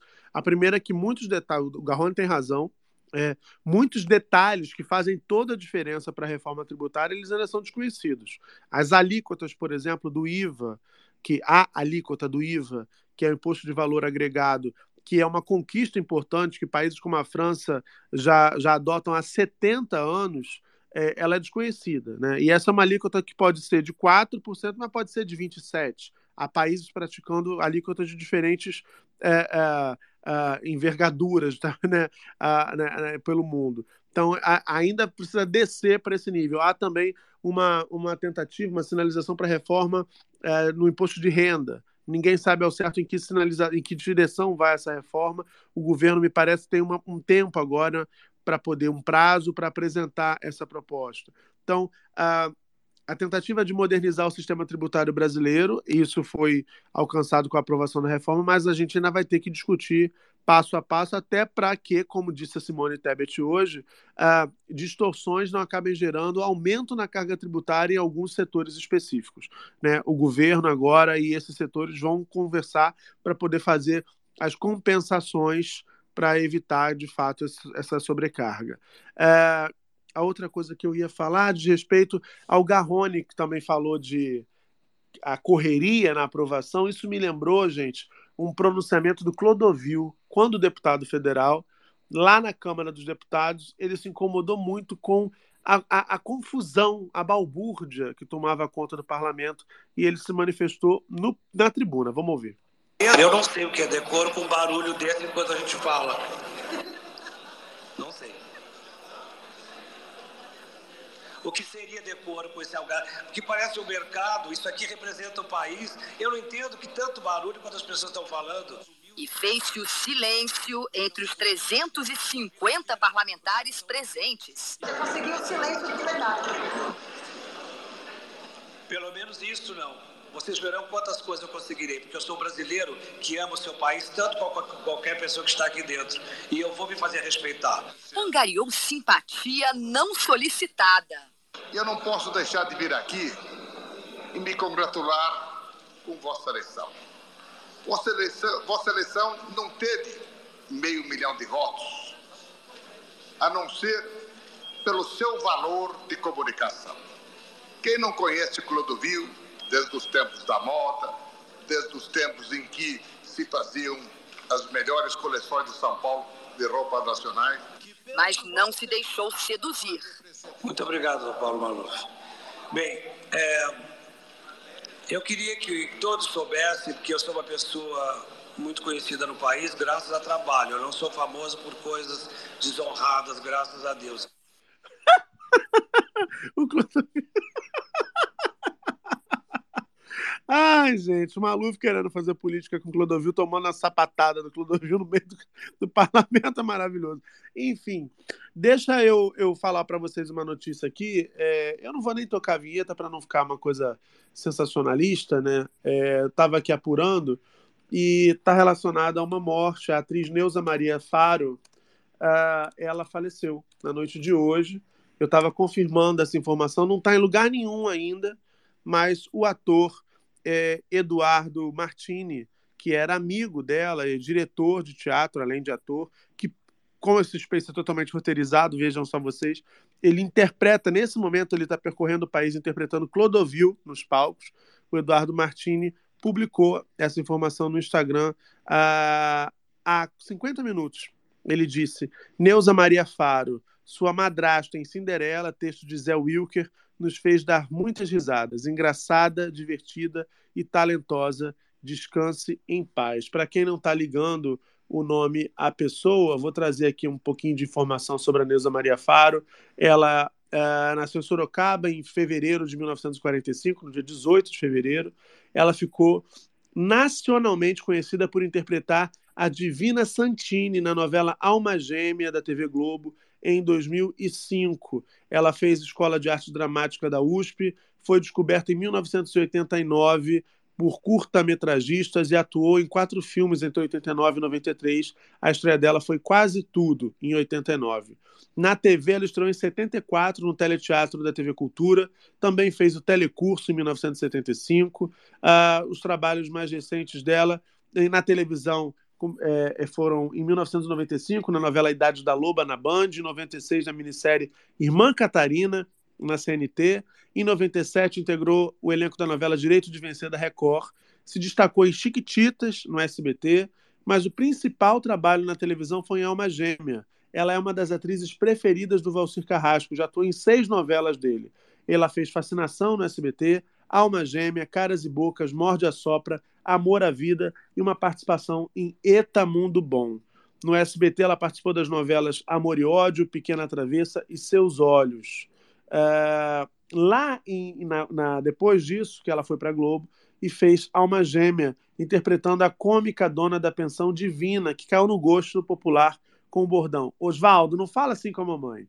O Osvaldo era Fulvio Stefanini, que brigava com a mãe dela, Ofélia, interpretada pela saudosa também Nissete Bruno. Em O Profeta, ela interpretou a governanta Teodora. Depois de três anos afastada da televisão, entrou para o elenco de Caras e Bocas, vivendo a governanta engraçada e trambiqueira Mercedes. Em 2010, fez uma participação especial na reta final de Cama de Gato, com um papel feito especialmente para ela, onde interpretou Gioconda, irmã rica e perua da Genoveva, vivida pela Rosi Campos. Em 2011, mais uma vez, uma parceria com Valcir Carrasco, na novela Morde a Sopra, ela viveu empregada de- da, da casa do Ícaro, a Palmira. Também fez uma participação em A Vida da Gente, em 2011, como Dolores, a irmã do Wilson, que tirou o juízo da Iná, que era personagem da Anissete Bruno. Em 2012, interpretou Dona Arminda, melhor amiga da Gabriela, na novela das Onze, né? O remake de Gabriela, também do Valcir Carrasco. Em 2013, fez Amor à Vida, do mesmo autor, interpretava a enfermeira Cissa logo no começo da novela. Neuza tinha apenas pequenas cenas no Hospital San Magno, mas o personagem cresceu quando a Paloma, interpretada pela Paula Oliveira, a contratou para cuidar da Paulinha, que era Clara Castanho, e as duas foram sequestradas pela vilã Alejandra, que era a Maria Maia. Em 2016, ela interpretou a atriz Olímpia Castelar na novela Eta Mundo Bom, do Valcir também. O papel foi trocado por um problema de saúde que ela sofreu pouco antes do início da novela, sendo substituída pela Rosane Goffman.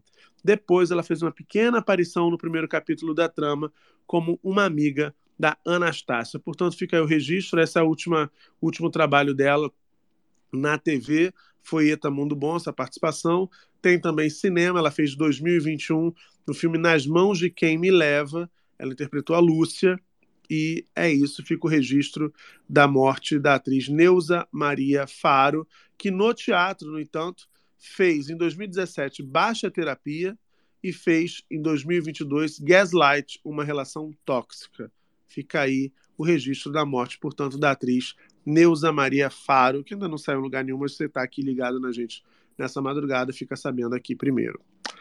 Uma pena, né? Descansa em paz aí a Neuza. E agora a gente segue aqui. Vamos falar, vamos mudar de assunto para não ficar borocochosinho. Vamos, fa- falamos de morte, mas vamos falar de vida aqui, porque é uma notícia meio surpreendente. Ô, GG, conta pra gente essa história enquanto eu bebo uma água do, do, do americano. Ele era americano? Deixa eu ver aqui. Ele recuperou a consciência em inglês. Depois de ter o diagnóstico de morte cerebral, ele acordou, GG. Como é que é? Os aparelhos estavam sendo desligados e o homem acordou com, com os médicos dizendo que ele tinha tido morte cerebral. Espera que eu vou procurar isso agora. Perfeito, perfeito. Maravilhoso. sempre atento, sempre ali, né, acompanhando. Sempre atento que o homem morre, né, Muca? Enfim, mas não morre. Achamos que morreu, mas na verdade não morreu. É isso, minha gente. Aqui é igual a Daniela Lima, né, Garrone? Tá apurando, né? Tá apurando. Apurando os fatos neste minuto, enquanto a gente abre esta maravilhosa e magnânima reportagem do jornal Globo. Que diz o Perfeito. seguinte. Após, esse é o título, tá? Após morte cerebral, homem acorda pouco antes de aparelhos serem desligados. Enfim, aspas. Um homem recuperou a consciência pouco antes de seus aparelhos serem desligados após passar um ano em coma e ter sua morte cerebral declarada. Em abril do ano passado, James Howard, Howard Jones, de 28 anos, foi vítima de um soco em uma rua na cidade de. O Muca faz sacanagem, né? Ele bota as matérias para eu ler que tem um monte de coisa difícil. Enfim, Cheltenham, na Inglaterra. O impacto lhe causou graves danos cerebrais que exigirão cuidados a longo prazo. O autor do soco, Ben Davis, de 24 anos, foi preso por dois anos e quatro meses após admitir em audiência ter cometido lesões corporais graves contra a vítima, mas sem intenção. No dia do ataque, o moço, que eu não vou falar o nome, estava com amigos em um bar assistindo a uma luta de boxe. Quando o grupo deixou o local, eles encontraram com o cara acompanhado de seus amigos. Em pouco tempo, houve uma briga entre os grupos que foi interrompida pelos seguranças. Cinco minutos depois, os dois se cruzaram novamente em outra rua próxima ao bar. Uma nova discussão ocorreu e, desta vez, Davis deu um único soco em James, deixando a, inconsci- deixando a vítima inconsciente. Após o conflito, ele foi levado ao hospital, onde permaneceu inconsciente por um ano, durante o qual precisou passar por várias cirurgias de emergência. Sem resposta, os médicos declararam a morte cerebral de James. No entanto, pouco tempo antes de ter seus aparelhos desligados, ele acordou. A vítima conseguiu entender o que havia acontecido, mas, segundo os médicos, está passando por um quadro de depressão severa. Inicialmente, James só conseguia fazer contato visual sem se mover ou falar. Lentamente, a condição melhorou e ele foi transferido para um centro de reabilitação. No entanto, já retornou ao hospital diversas vezes devido a várias convulsões. Atualmente, ele precisa de ajuda para sair da cama e para ir ao banheiro. Além disso, precisa usar uma cadeira de rodas, mas apenas por algumas horas por dia, devido ao cansaço. Segundo a BBC, a sentença do agressor, o juiz acrescentou que a mesma não reflete adequadamente o dano terrível, pois nenhum, aspas, nenhuma sentença poderia fazê-lo, já que ele foi limitado pelas diretrizes de pena máxima, fecha aspas. A defesa de Davis afirmou que as ações a defesa de Davis afirmou que as ações de Davis foram completamente fora do personagem e que incidente teve um efeito profundo sobre ele. Enfim, é isso, Muca. A pessoa acordou após o após desligar os aparelhos e ter a morte declarada, morte cerebral declarada. Isso é bastante incomum, né? Imagina uma, a pessoa um ano de coma, aí os médicos declaram a morte e tal, cerebral, desliga o aparelho, a pessoa acorda. Esse aí, esse aí o anjo da guarda tava do lado, né? E soprou assim, acorda, senão meu filho, senão você vai ser enterrado. Pois é, que é assustador. Tem muita gente que tem essa, essa fobia, né? Tem esse receio de ter a morte é, é, anunciada e no final das contas não tá efetivamente morto, né? Você tem, GG, esse medo, assim, essa, essa-. Ou você não. É, você, é você é cagão mesmo, né? Novamente a gente tá voltando ao assunto. Não, eu tenho muito medo, Muca. Isso é um dos medos que eu tenho real. De, de, de acontecer um negócio desse, né? Imagina você ser enterrado e aí você acorda. É. enfim. Eu e o Garrone, a gente tem um amigo que deu uma notícia na TV é, é, que é curiosa relacionada a isso. Ele estava, o Paulo Mário Martins, um amigo querido, estava noticiando a morte de um outro querido colega, do Moreno, e ele disse ao vivo que o Moreno morreu antes mesmo de ser enterrado. Você estava na Globo News nessa época ainda, Garrone? Hum. Ah, Moreno. Ah, sim, acho que eu tava. Tava sem em 2018, quando é que ele morreu? É, acho foi- que tava. Acho que tava. Que foi uma cobertura assim que foi muito engraçado, porque as pessoas viram a cobertura, ninguém sabia o que era Moreno, as pessoas souberam que era Moreno na cobertura. Porque É. Moreno era uma pessoa muito conhecida da classe artística e dos jornalistas. Ele era uma pessoa que tinha uma coluna no jornal, mas era uma figura importantíssima na, na política do Brasília, Rio e tal. Mas ele foi, ficou conhecido mesmo quando morreu, foi apresentado. E tem essa pérola dele. Mas ele, ele, ele brinca com isso, né? Não é um, não é um problema, porque Não, ele super. acontece. Paulo Mário, imagina, Paulo Mário é genial, ele é super. é, Eu acho que é o tipo de pessoa saborosa que não se leva tão a sério. Eu acho maravilhoso sempre isso. Agora, GG, ainda no comportamento, nessa editoria de comportamento, tem um hobby rentável. Qual é o seu maior hobby, GG? O meu maior hobby? Não sei, É. Muca. O do Marco Túlio a gente sabe que é de seda, né, Marco Túlio? É, pois é. Cai bem, né? Uhum. Meu maior hobby? Não sei, Muca. Praticar a caridade, aquele filantropia. Ah, para, para. Ah, Não, quantos- Eu tenho uma hipótese. Quantos ovinhos de silicone a senhora já rasgou? Menina. dois, Muca. Eu Já rasguei dentro, dois. Posso falar? Hum. Já rasgou dois ovos. Que interessante. Dois ovos. Mas eu tô, em- em- eu tô querendo ser a Graciane, né? Ter muitos, assim, cartelas cheias. Mas por, por enquanto só dois. Eu acho que o seu maior hobby é esse. Mas Você eu- acha? Eu acho, eu acho, eu acho. Mas você É. não ganha nada com esse hobby, né, GG? Não. Por que você tá falando isso? Qual que é o, o link? Estamos construindo calma que ansiedade. Poderia ganhar se você adotasse a estratégia da House Preta na perna. Falamos disso no episódio de ontem. O Garrone Poderia- estava aqui ontem? Não, né? Não, não tava, não. Não, quer perguntar pra ele sobre isso? Garrone. Não sei que assunto que chegou. Pois não. Não sei que assunto que chegou. O Muca virou e falou alguma coisa de house preta na perna. Aí eu falei, não entendi. Aí ele, bota no Google e faz, a faz o react aqui com a gente. E aí eu fui colocar no Google. Eu fiquei chocado. Você sabe o que que significa house preta na perna? Em motorista, em quando você entra em um carro de motorista de aplicativo? Ah, eu já vi um. Tem, um, tem uma coisa, uma, uma semiótica aí, mas eu Tem desconheço. um amigo seu que já falou disso, né? Sei. Não, é porque. Nossa, não, não, não. Essa definitivamente não é minha tara. Não é minha tara. Enfim, parece que tem um código que eu não conhecia, que quando você coloca a house preta na perna, ou oferece house preta, ou enfim, se coloca, se coloca à disposição da house preta no, no carro de, de aplicativo, você está falando, você está se posicionando que você quer conhecer a outra pessoa e conhecer da época católica. do Sentido bíblico, né? Biblicamente, Bi- biblicamente. Conhecer biblicamente, exatamente. Eu não É. sabia Isso, de- é- desse Mas código. isso, isso é, tinha- é, uma, é uma adaptação do que se conhecia antes do Uber. É, se conhecia, tinha um nome é, pouco, digamos assim, pouco polido e bastante ilustrativo, que era um boquetáxi, é isso? Exatamente, perfeito, perfeito. O Boquetaxi. Agora, você quer saber da maior ironia do destino relacionada a esse tema, ô Garrone? Pois não. Embora se digam não adepto, o GG vive oferecendo house preta para as pessoas.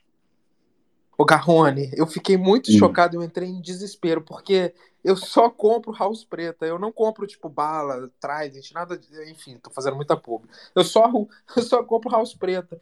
E eu já ofereci, uai, claro. Para tô mim, abrindo- inclusive, eu tava inocente, eu não percebi o que, que Pois era. é, gente. Se eu oferecer house preto pra vocês, eu só tô oferecendo uma bala mesmo. Não Sei. vai querer me agarrar achando que é outra coisa, não. Pelo amor de Jesus.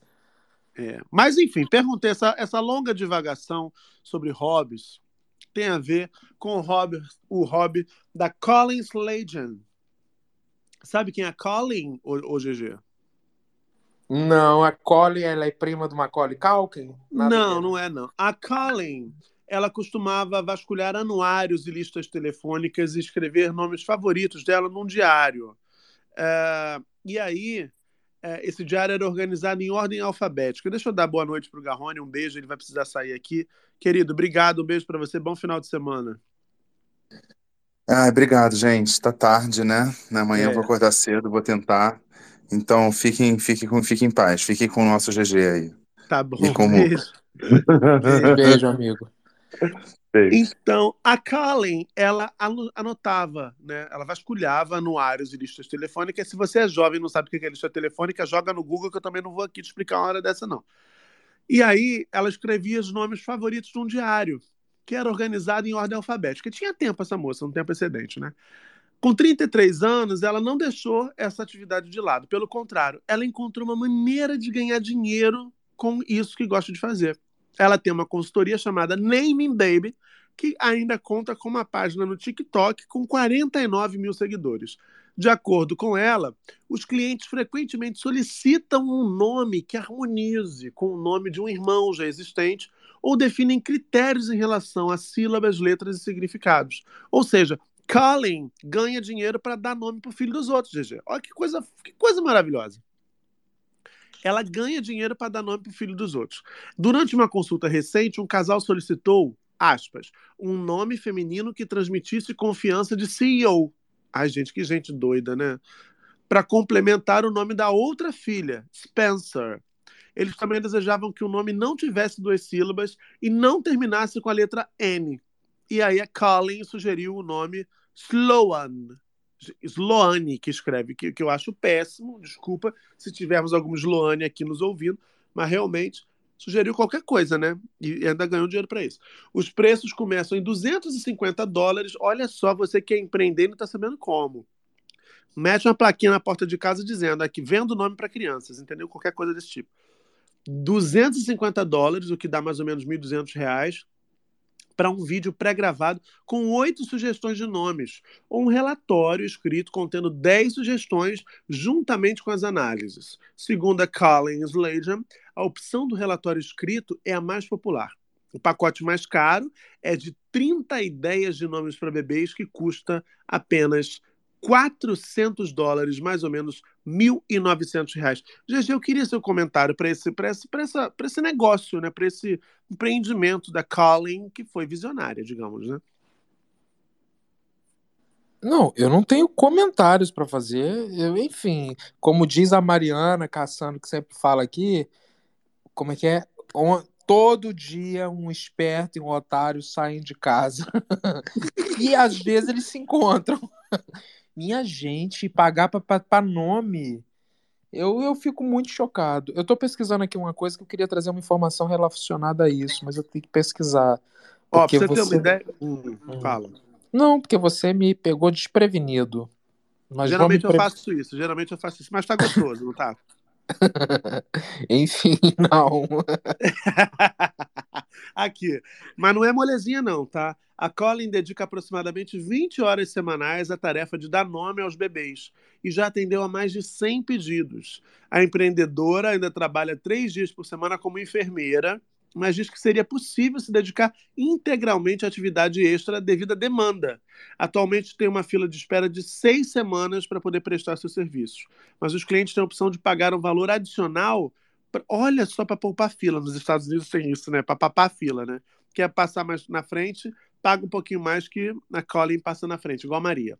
Embora possa parecer uma atividade incomum, Colin explicou que os clientes buscam consultores porque isso lhes proporciona a oportunidade de compartilhar ideias com pessoas imparciais.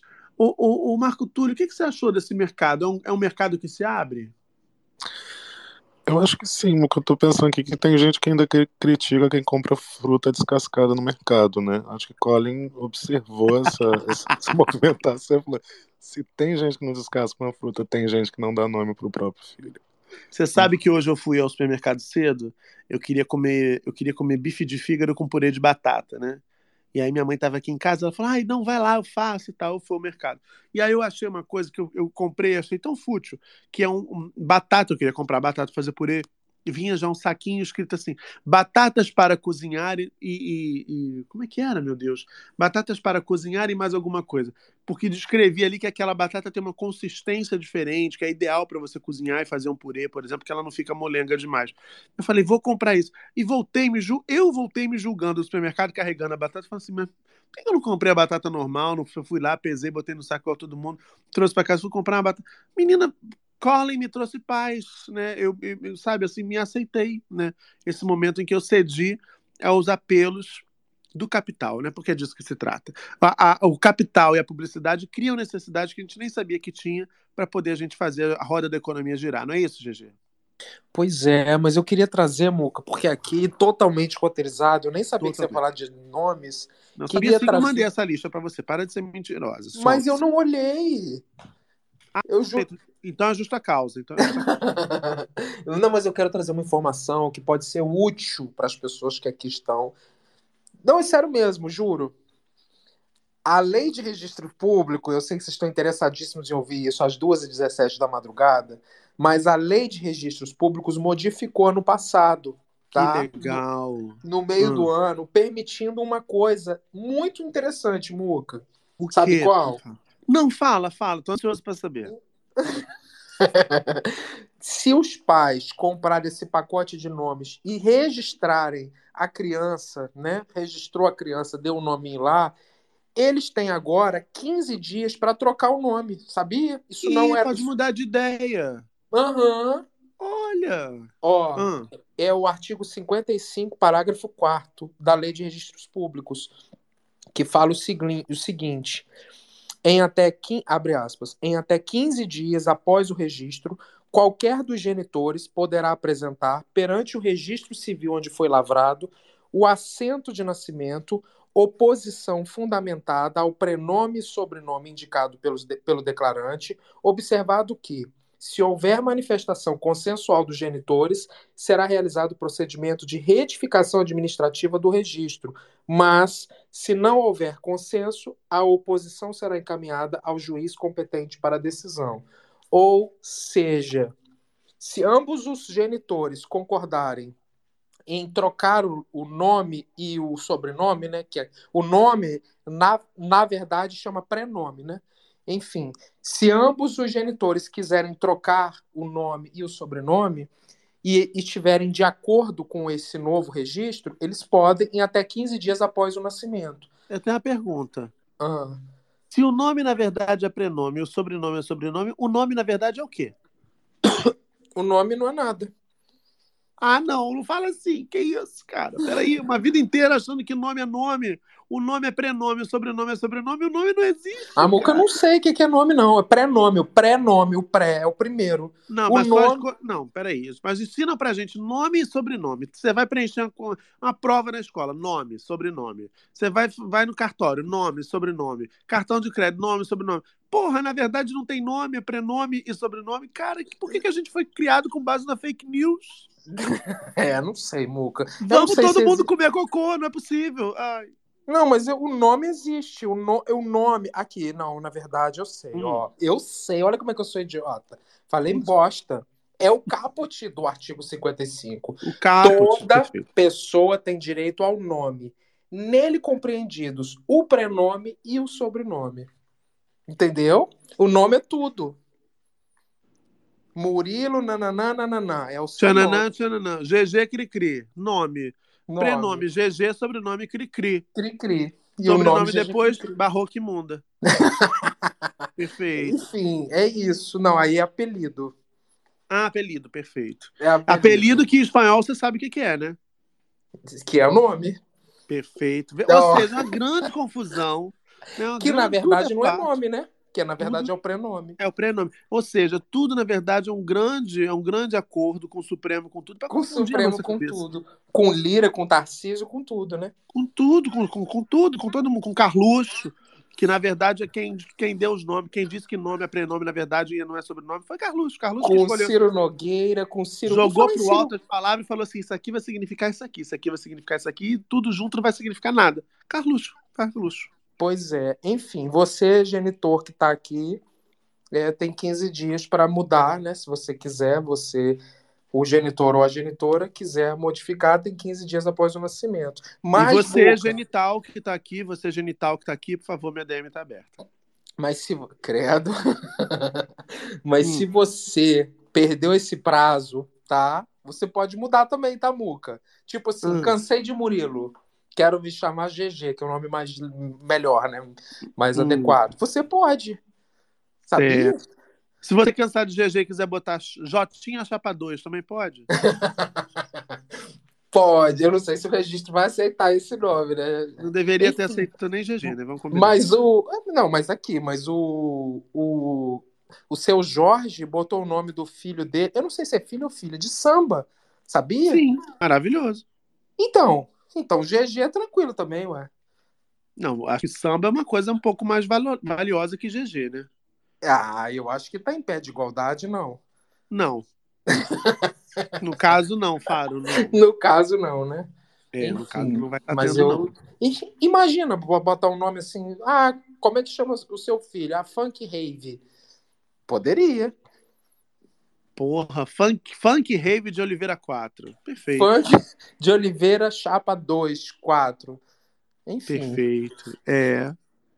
Você não acha o nome bom? Não, não eu, se pudesse, eu botava. Eu ia Não, botar não acho, Marinho. Não, não acho o nome bom, não. Não acho. Não?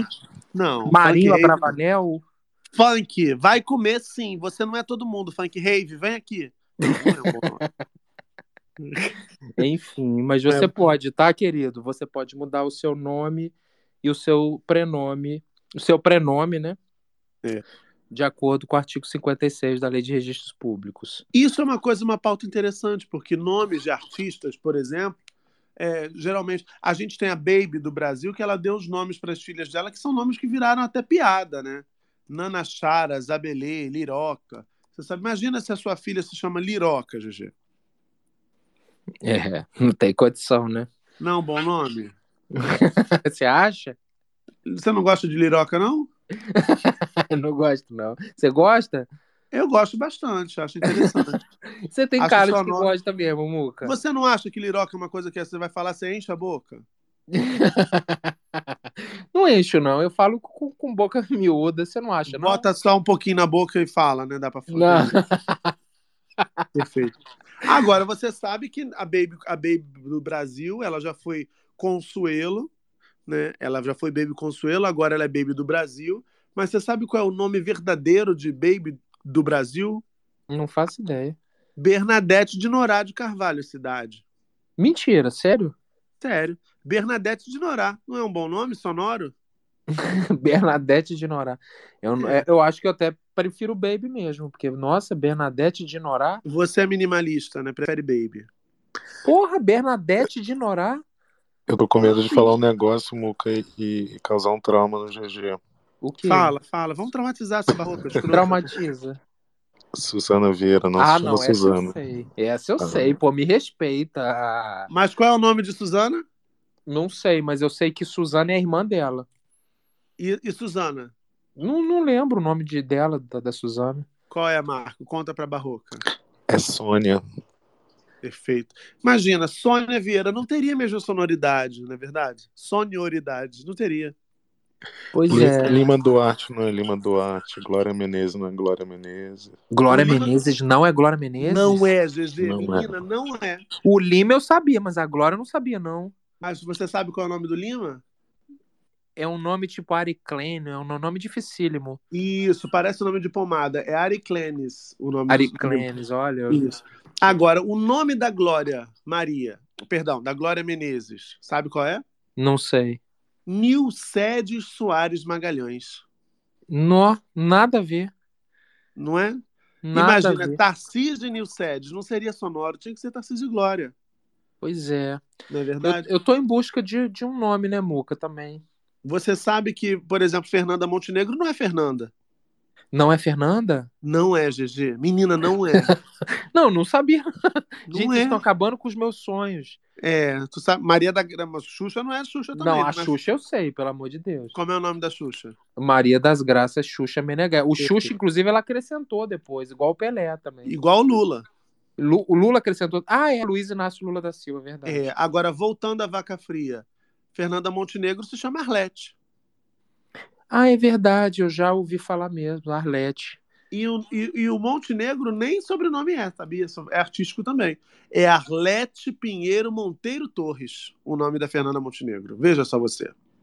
Eu acho que isso é até interessante, né, Muca? Porque aí você precisa fa- Por isso resolver. que eu tô falando aqui, ó, que eu também tô achando um pouco interessante, senão eu teria ido dormir já no caso, né? Porque você. Não, eu digo assim, interessante pra pessoa. Porque imagina só, você fica muito famoso. Aí você liga, sei lá, deu, deu um problema na, na, na luz, na, na água, na internet. Aí você tem que ligar para um 0800. Aí falou: Oi, tudo bem? Murilo, nananã. Aí a pessoa, ah, você que é fulano. Entendeu? Você consegue ficar anônimo. Reservar Sim, um claro. hotel, fazer um negócio. Sim, sim, sim. Por exemplo, Laura Cardoso. O nome Ah, da Laura não Cardoso chama. não é Laura Cardoso, é Laurinda de Jesus Cardoso Balerone. Eita. Mais parecido, né? Laurinda, Laura, né? Um pouco mais uma derivação. Mas também não é o nome. Fala uma, uma artista que você tem curiosidade para saber o nome, pra gente saber. Não, não, não tem. Eu acredito que todo mundo é o nome, com exceção de algumas, pô, não faço ideia. Você sabe o nome da Gretchen? Maria. Não, é Maria alguma coisa. Maria Odete Brito de Miranda Marques. Olha que bonito. Ué, e o Gretchen? E o bambu, GG? Você nunca ouviu ela, ela explicando o nome? Muito, é muito baixo, né? 12h27 da manhã. É Ele manda você- a piada do bambu. E o Gretchen? Isso é irresistível. Enfim. É isso. Ô, ô Marco Túlio, tem, algum- tem alguma É- outra personalidade que, que você queira revelar? O, o nome? Ah, eu ia falar que não é, não, é um- não é só no Brasil, não, né? Fora também, por exemplo, Marilyn Monroe. Não é Marilyn Monroe. É verdade, o dela eu esqueci. É, É, acho que é Norma Jean, se eu não me engano. Norma, exatamente, exatamente. Madonna também não chama Madonna, tu sabe, né, GG? Não sei, não. Meu Deus, ele não, não tem, ela não tem cultura nenhuma. Sabe né, uma Bá? pessoa, uma pessoa que eu não sabia e que eu descobri depois. Eu fiquei espantado, assim, na a Madonna, época. acho que a Madonna incluiu Madonna depois, eu não sei. Porque ela, eh, ela tá aqui, pelo menos na Wikipedia, tá Madonna, Verônica, Madonna Luiz Verônica Ciccone. Ciccone, né? Eu não sei se ela botou Madonna depois ou se ela já era Madonna desde sempre. Agora fiquei na dúvida. Fala, Gegis. Eu lembro é, em, em, uma, em uma hospedagem que eu trabalhei, né? Hum. E aí. e aí foi hospedar aquele cantor. Ai, quase que eu caí na minha casa, filho. É, aquele cantor de, de, de axé, o Xande, sabe o Xande do Harmonia do Samba? Ah, O Xande, ele chama Manuel Alexandre. Beleza, Xande, né? Você imagina, É. mas enfim. Quando ele faz os registros, ele chama Manuel Alexandre Oliveira da Silva. Aí, quando ele faz reserva, ele não bota Manuel Alexandre, não. Ele bota Manuel Oliveira da Silva. Claro. Ele abrevia o Alexandre. Enfim, Perfeito. é uma pessoa anônima, assim, né? Sim. Manuel Oliveira da Silva, enfim, mas é o Xande. Agora eu vou te chocar, tá? Hum. Chitãozinho não se chama Chitãozinho, Não, Chororó não, esse se chama sei, Chororó. né? Pelo Zezé de de. Camargo não se chama Zezé de Camargo. Luciano também não é Luciano. Silvio Santos também não se chama Silvio, nem Santos. Isso é Elisa, Lula, Bow e Swift Rousseff que botou na nossa tag. E a Elisa também colocou na tag que é o seguinte: a... você vai cair para trás sabendo que Fátima Bernardes também não se chama Fátima Bernardes. gente. Ah, não, para. Vocês estão acabando com os meus sonhos. Eu vou É até verdade, tomar né? um, um, um negodinho, um remedinho aqui. Ela Ah. se chama Bátima Fernardes. Ah, para, Muca. Ó, o, o Biel tá aqui dizendo que a Madonna sempre foi Madonna. Eu que dei uma informação errada aqui. Madonna é o nome de batismo. Ela sempre foi Madonna, o mesmo nome da mãe dela. E Bruno Mars também é um nome artístico. Então, essa galera toda tá inventando. É, tá inventando. Ó, já falei aqui, está falando Muca lançando fake news, Madonna sempre foi Madonna. Falei, já corrigi, gente, corrigi, desculpa, ao vivo, acontece. Eu, hein? Enfim, Barroca, é isso. Acho que a gente cumpriu a pauta toda. Pauta toda dentro, né, GG? Ô, ô Muca, eu Oi. me lembrei aqui da Gretchen explicando, né, o, o- o- a escolha do nome artístico dela, né, que ela foi Hum. fazer um teste, aí viu um cartaz de um... precisava escolher um nome artístico, e viu o cartaz de um filme do Silvio, do Silvio Bach, que é o Aleluia Gretchen, e aí Sim. foi, daí que surgiu. E o, o- o filme, assim, a gente pensar na, na Gretchen, né, e tudo que ela representa, a carreira e, e tudo que ela representa hoje em dia, o filme é, é um filme super sério, né? Que é uma família alemã que muda para o Brasil, para o sul do Brasil, fugindo do nazismo. Enfim, eu achei curioso. Assim, a Gretchen. E a Gretchen escolheu simplesmente porque viu no, no, no, no, no cartaz, né? Enfim. Você imagina que, como se fosse hoje em dia, ela, ela poderia estar se chamando Avatar. Pois é, exatamente. Que coisa. Que bom que foi Gretchen, pelo menos combinou, tem a sonoridade. Maravilhoso, maravilhoso. Ô, GG, vamos, vamos nessa, minha linda?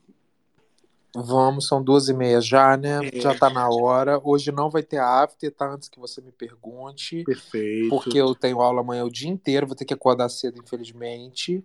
Acontece, querido. Mas é isso, Muca. Aonde que. Aonde, pelo amor de Deus, que os humilhados vão ser exaltados? Porque os humilhados continuam sendo humilhados.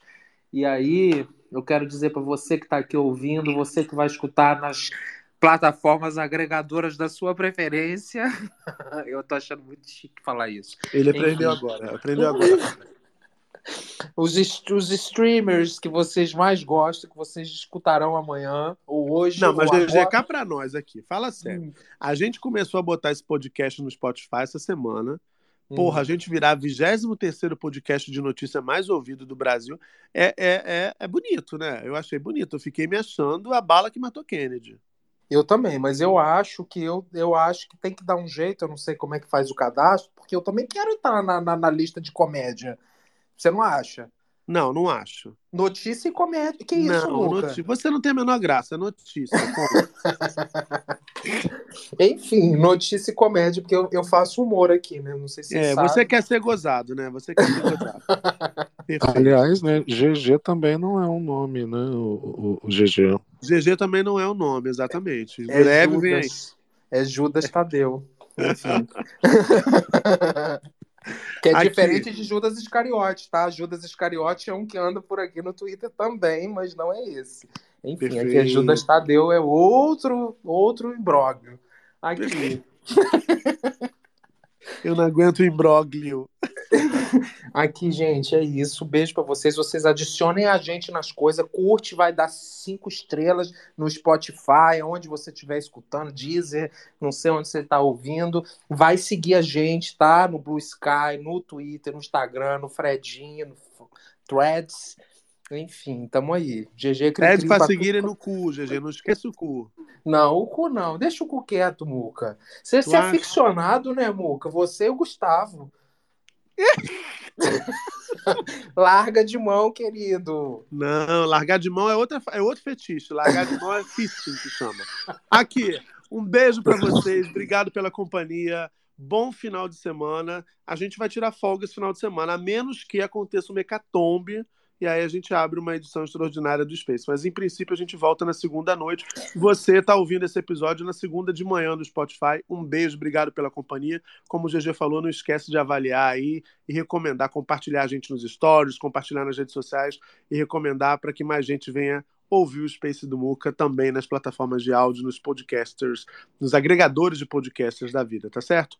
Beijo para você que ouviu ao vivo. Obrigado pela companhia. Bom final de semana. Obrigado por ter me ajudado a fazer mais esse Space do Muca. Até a próxima, minha gente. Beijo. Space do Muca.